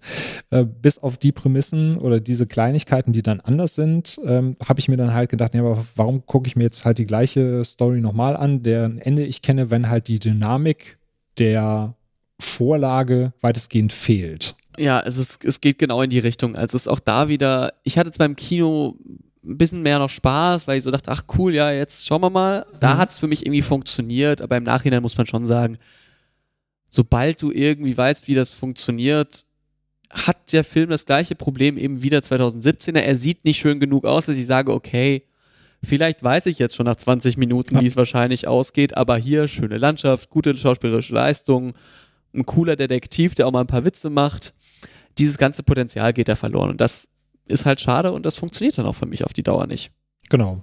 Also der Film sah nicht gut aus und der Mord und die Herleitung waren wenig spannend. Das heißt, primär besteht der Film so quasi als Bindeglied, um uns die Figur Poirot wieder näher zu bringen und äh, Poirot in den Mittelpunkt zu stellen, was natürlich dann wieder äh, unsere Ansicht an Kenneth Brenner so ein bisschen bestätigt, ja. dass der Herr sich vielleicht auch ab und zu gerne selbst spielen sieht oder gerne selbst inszeniert, so wirkt es zumindest ein bisschen. Ja, und es ist halt es wurde, wird ja gemunkelt, dass es einen dritten Film geben soll, quasi so ein kleines Bindeglied, dass man dann sagt, okay, wir hatten jetzt so die Einführung äh, Poirot im Mord im Orient Express, man hatte einen schönen Whodunit, wo man äh, zumindest so einigermaßen seinen Spaß haben kann, äh, wenn man sich darauf einlässt. Dann haben wir jetzt quasi so die Etablierung, äh, die Charaktertiefe, wenn man so möchte, für Poirot. Und dann müsste jetzt eigentlich der Höhepunkt mit dem dritten Teil kommen, obwohl ich da ja nicht wirklich Hoffnung habe nach dem zweiten. Es soll aber ein Stoff sein, der nicht allzu bekannt ist. Also ein äh, Agatha Christie-Krimi, der oder dessen Twist man vielleicht noch nicht kennt.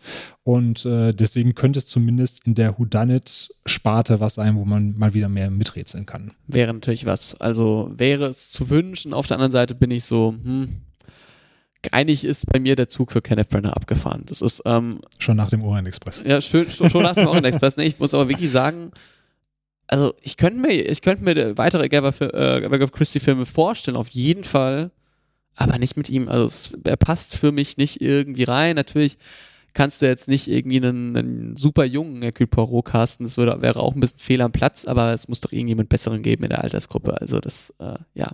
Ja. Das, das klappt für mich nicht irgendwie. Der, wär, der und ich, wir werden keine Freunde mehr. Äh, wir, wir können aber trotzdem mal noch mal kurz auf den, den Schluss eingehen, um äh, quasi den Kreis einmal zu schließen. An der Stelle, wir spoilern also noch einmal kurz. Wer das Ende noch nicht wissen möchte, der kann jetzt gerne noch mal ein Kapitel weiterspringen. Die Auflösung ist natürlich einmal, diesmal waren es nicht alle, Diesmal ja. war es der Ehemann sozusagen mit äh, Jackie seiner, gemeinsam. Genau, mit seiner geliebten Jackie gemeinsam, die das Ganze so inszeniert haben, dass sie sich hinterher das Erbe von Lynette unter den Nagel reißen können. Wie gesagt, wir haben da schon relativ früh geahnt, dass es so in die Richtung geht. Vielleicht nicht, dass es beide zusammen machen, aber dass zumindest Simon mit äh, dahinter stecken könnte. Da auch wieder die Auflösung. Poirot sagt irgendwann, ich hab's jetzt, macht die Türen zu, steht vor den Leuten und erzählt ihnen halt, so war's, so war's, so war's und ihr habt das jetzt zu fressen.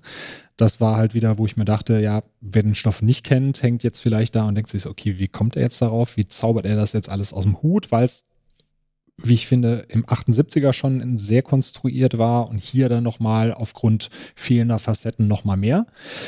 Aber wir müssen natürlich hinterher dann die Charakterwandlung äh, vollenden. Poirot, der den Schnäuzer für Katharine hat wachsen lassen und an Gedenken äh, an seinen gefallenen Oberst, der findet jetzt quasi seine neue Liebe oder neuen Sinn im Leben und rasiert sich den Schnörres ab. Ja, das wäre, ja. das ist doch ein schönes Bild. Äh, der, der, der, erkennbare Schnäuzer wird abrasiert und es wird neuer Liebe äh, Zugang gegeben und vielleicht wird der dritte Teil noch umkommen. genau. ja wie es so schön heißt, man muss lernen, mit seinen Narben zu leben und die Narben mit Stolz zu tragen und das tut er dann. Ja, so wahrscheinlich. Genau. Nee, also ich, ich muss sagen, also was, was zumindest für mich überraschend war, war, dass am Ende das eben Bug stirbt. Das, ähm, hm? das war was, wo ich dachte, okay, stimmt, ja. trauen Sie sich was? der, der Sympathieträger so ein bisschen im Film wird umgebracht und das äh, fand ich schon überraschend und hat mich noch ein bisschen wachgerüttelt. Auch wie gesagt, der Kill von Louise war auf jeden Fall visuell ansprechend. Ähm, das klingt so falsch, aber äh, ich glaube, äh, unsere genau. ZuhörerInnen genau. wissen, was gemeint die, die ist. Die Gorehounds wissen ja gut, so gorig war es nicht, aber es war auf jeden Fall ja. äh, ein Tod, den man niemandem wünschte. Ja. Genau, und ähm, das hat auf jeden Fall geklappt und trotzdem war es am Ende, ist man irgendwie so, ja, unzufrieden hinterlassen worden. Genau, richtig. Also es war auf jeden Fall ein sehr klischeebeladenes Ende. Und wenn ich das jetzt richtig mitbekommen habe, anhand der ersten Informationen wird aber der dritte Teil in der Vergangenheit spielen. Das heißt, da wird der Schnäuzer höchstwahrscheinlich doch wieder zurückkehren. Who Done It 3. The Return, the Return of the Schnäuzer. Return of the Schnörres, genau. ja, also wir haben es ja schon, schon mal zusammengefasst. Wie gesagt, eine Frechheit an CGI. Äh, der Cast ist nicht mehr so starbeladen wie beim Orient Express. Ähm, die Story an sich hat natürlich nicht ganz so viel Pfeffer, auch wenn sie dir im 78er Original trotzdem ja. ein bisschen besser gefallen hat, aufgrund der Reise und des Settings. Äh, deswegen äh, kommt der Tod auf dem Nil bei mir nochmal schlechter weg als der 2017er Orient Express und da liege ich bei noch gut gemeinten zwei Sternen. Also ich habe so zwischen eineinhalb und zwei war ich so hin und her gerissen. Ich habe dann aus der Bierlaune heraus dann doch erstmal zwei gegeben. äh, ich würde ja sagen, vielleicht äh, sinkt oder wächst er äh, bei der Zweitsichtung noch, aber ich glaube, ich werde ihn mir nicht nochmal antun, weil ich mir beim ersten Mal ja schon gedacht habe, warum, wieso, weshalb. Äh, weshalb, genau, richtig. Bei mir, ich äh, werde jetzt überraschen und sage, der, ich habe den besser bewertet als, oh, als okay. den Mord im Orient Express man muss aber auch da sagen, was bei dir die Bierlaune ist, ist bei mir die Pressevorführungslaune so ein bisschen hm, gewesen. Ja. Man sitzt natürlich drin und es ist ja vielleicht auch kein, kein riesiges Geheimnis, dass wenn die Pressevorführung ganz nett ist und die Betreuerin auch nett, dass man dann sagt, ach komm, ja, so schlecht war der jetzt auch nicht und sowas. genau. Und Emma Mackey ist auch echt toll. Die Jessica, die mir das Bier gebracht hat, die war ja ganz genau, nett. Genau, nee, oder die, die, die Cola, die hat schon gut geschmeckt. Und deswegen muss ich sagen, also was mir echt Spaß macht, ist halt wirklich alles auf dem Boot. Das Boot sieht cool aus, der Kill ist da. Ich ähm, mag Emma Mackey sehr als Jackie de Belfort und ich bin großer Fan von Book. Besonders in dem Film ist der total gute ähm, ja, eine gute Figur, so ja. für die ZuschauerInnenbindung. Was mir eben nicht gefällt, ist Hercule Poirot, eigentlich die Figur, die genau diese Bindung haben sollte, aber Book rettet da ganz, ganz viel. Finde auch sein, sein Ende gut gelöst, auch wenn es überraschend ist. Und mhm. für mich, ich war auch so ein bisschen zwischen, kommen zwei oder zweieinhalb Toasts und ich bin jetzt mal bei zweieinhalb gewesen. Ich werde den wahrscheinlich nicht nochmal ansehen, aber ich denke, dass der bei einem Rewatch auf jeden Fall abgewertet werden würde. Und so, ich bin auch so, dass ich sage, den müsst ihr euch jetzt auch nicht anschauen. Ja, definitiv. Also wenn ihr einen guten Houdanit sehen wollt und die Originale jetzt nichts für euch sind, dann schaut euch zumindest den 2017er an oder greift direkt zu Knives Out und ja. Konsorten. Äh, aber dann kann man sich eben, sag mal, Mord im Orient Express geben und äh, Tod auf dem Nil müsste man dann nicht unbedingt noch sehen oder könnte den auch aussparen. Äh, zu, zu Book nochmal, ich fand, das war sogar mit der ausgearbeitetste Charakter, ja. zumindest der interessanteste, weil du ja mit äh, Annette Benning als seine Mutter nochmal einen zusätzlichen Faktor mit dazu bekommst. Gut, diese Liebesgeschichte, die noch mit drin ist, hm, kann man jetzt auch drüber streiten, ob das sein muss, aber gerade so diese Mutter-Tochter-Beziehung und Dynamik fand ich schon sehr, sehr passabel. Gehe ich auf jeden, Fall. Fall. mit. Also das äh, ja. äh, fand ich auch wirklich toll. Und äh, Tom Bateman, äh, genau, der, der macht das auch toll. Ich habe gar nicht davor, viel von dem davor gesehen, aber der macht das echt toll als Book. Deswegen gibt es bei mir noch die sehr, sehr gut gemeinten zweieinhalb von fünf Toasts. Tom Bateman ist auch so ein Schauspieler, den schaust du dir an und denkst, den habe ich ja. schon in zig Filmen gesehen und dann guckst du die Filmografie an und denkst so, nee, eigentlich, eigentlich nicht, habe ich davon nichts geguckt. Ja. Er sieht so wie der, der durchschnittlicher britischer Schauspieler in den 30ern aus. Mhm, ja. ja.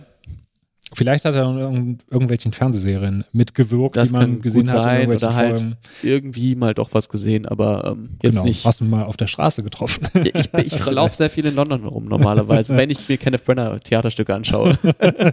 genau. Ja, dann können wir demnächst mal einen Kenneth Brenner Theater-Podcast machen. Vielleicht kommt der Herr da bei uns ein bisschen, gut. bisschen ja. besser weg. Ja, ja. wäre doch mal was. Die, die Bretter, die die Welt bedeuten. Filmtoast Goes Theater. Ja, dann kommen wir doch mal zu unserem Fazit. Äh, ich glaube, die Frage haben wir relativ schnell abgehakt. Klassiker oder Remix, was gefällt uns am besten? Da lasse ich dir gerne den Vortritt.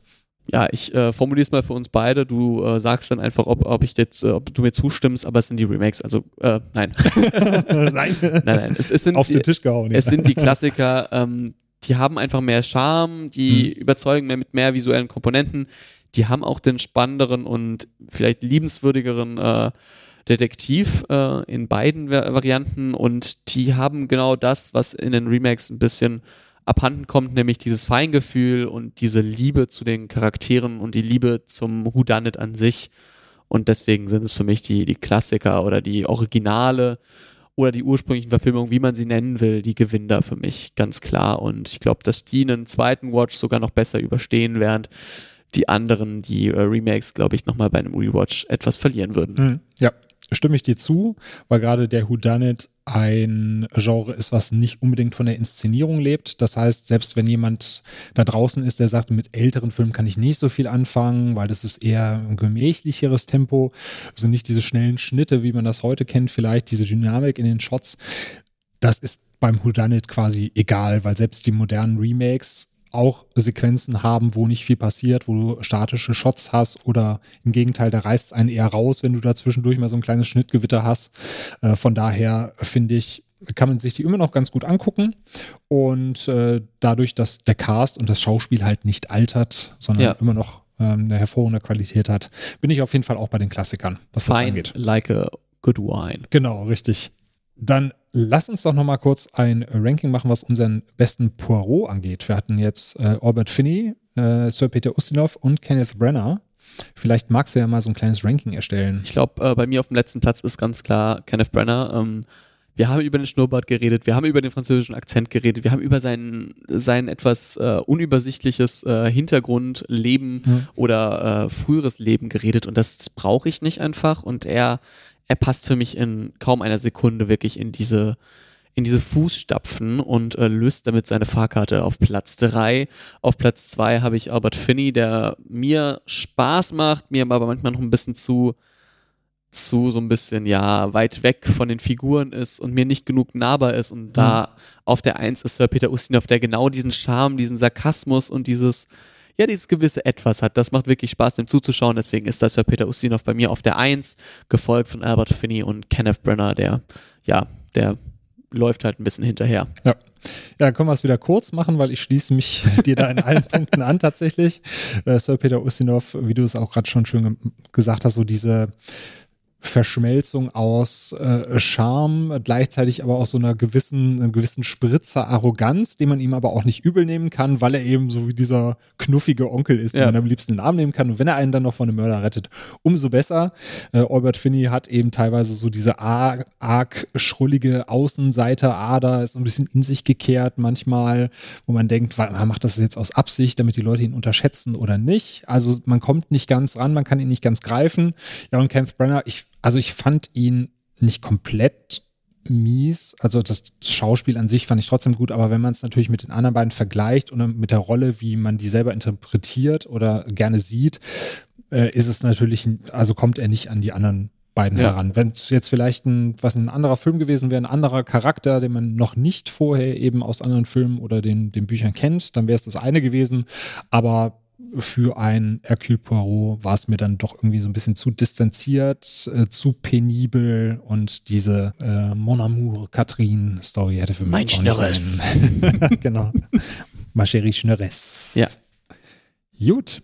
Haben wir noch irgendwas vergessen? Ich glaube nicht. Wir ich haben das alles nicht. sehr detailliert ich besprochen, glaube, aber haben, vielleicht hast du noch was auf dem Nee, Herzen. ich habe wirklich alles besprochen. Äh, wir haben ja wirklich also auf alles eingegangen und äh, beim dritten Teil, falls es eingeben sollte, ja, ich äh, würde mir ein bisschen noch was wünschen, dass da ein bisschen mehr noch rauskommt, ein bisschen bessere Charakter, äh, ja. Charakterzeichnungen und äh, sonst gerne mehr Agatha Christie Filme, aber halt dann auch wirklich mit einer schönen Whodunit-Setting, damit äh, wir beide dann im Kino äh, sitzen können und sagen können, ja, okay, wer hat's gemacht, wer hat's gemacht und äh, wer hat das Motiv? genau, richtig. Darauf habe ich Lust und da äh, hoffe ich mal, dass wir noch was finden, vielleicht auch außerhalb dieser ähm, Hercule Poirot Trilogie und das wäre eigentlich doch ganz schön. Ja, definitiv. Kann ich mich nur anschließen. Und beim Teil 3 sitzen wir auf jeden Fall äh, wahrscheinlich noch mit den anderen Kollegen, mit äh, Kenan und Luca und äh, Florian vielleicht auch noch. Und dem Simon, der Sascha wohnt ja in Bonn, der ist auch nicht weit. Dann machen wir mal eine große Filmtoastrunde. Dann machen wir eine Whodunit-Reihe und schauen wir mal, äh, wer, wer als erster den, den, den Mörder, äh, den Mörder hat. Jeder, jeder schreibt dann auf, auf, auf den Zettel, wer es gewesen sein muss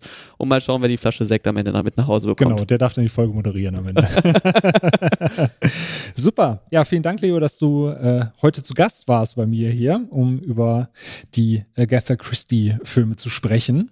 Vielen Dank, Daniel, dass ich da sein durfte. Ne? Aber gerne, immer gerne wieder. Du weißt ja jetzt, wo das Gebäude steht. genau, denn wir haben ja heute äh, vor Ort aufgenommen. Das äh, haben wir ja, glaube ich, gar nicht gesagt. Genau, richtig. Wir sind ja normalerweise über ganz Deutschland verteilt. Ich glaube, der Fokus tatsächlich eher auf Bayern, obwohl hier die, äh, die Rheinmetropolen starken Zuwachs erlangt haben in den letzten Wochen und Monaten ja. auf jeden Fall. Genau, aber wir nehmen heute äh, vor Ort auf. Das mache ich ja mit dem Simon zwischendurch zwischendurch mal und der Leo ist heute auch mal hier im kleinen Studio, das wir hier haben. Äh, deswegen äh, werden wir wahrscheinlich auch des Öfteren nochmal machen, dass wir uns dann in schöner Runde zusammenfinden. Vielleicht besuche ich euch mal in Düsseldorf. Genau, oder vielleicht bin ich mal wieder in Köln. Auf jeden Fall hat es sehr, sehr viel Spaß gemacht, genau. mit dir zu podcasten. Danke sehr, hat mir auch viel Spaß gemacht.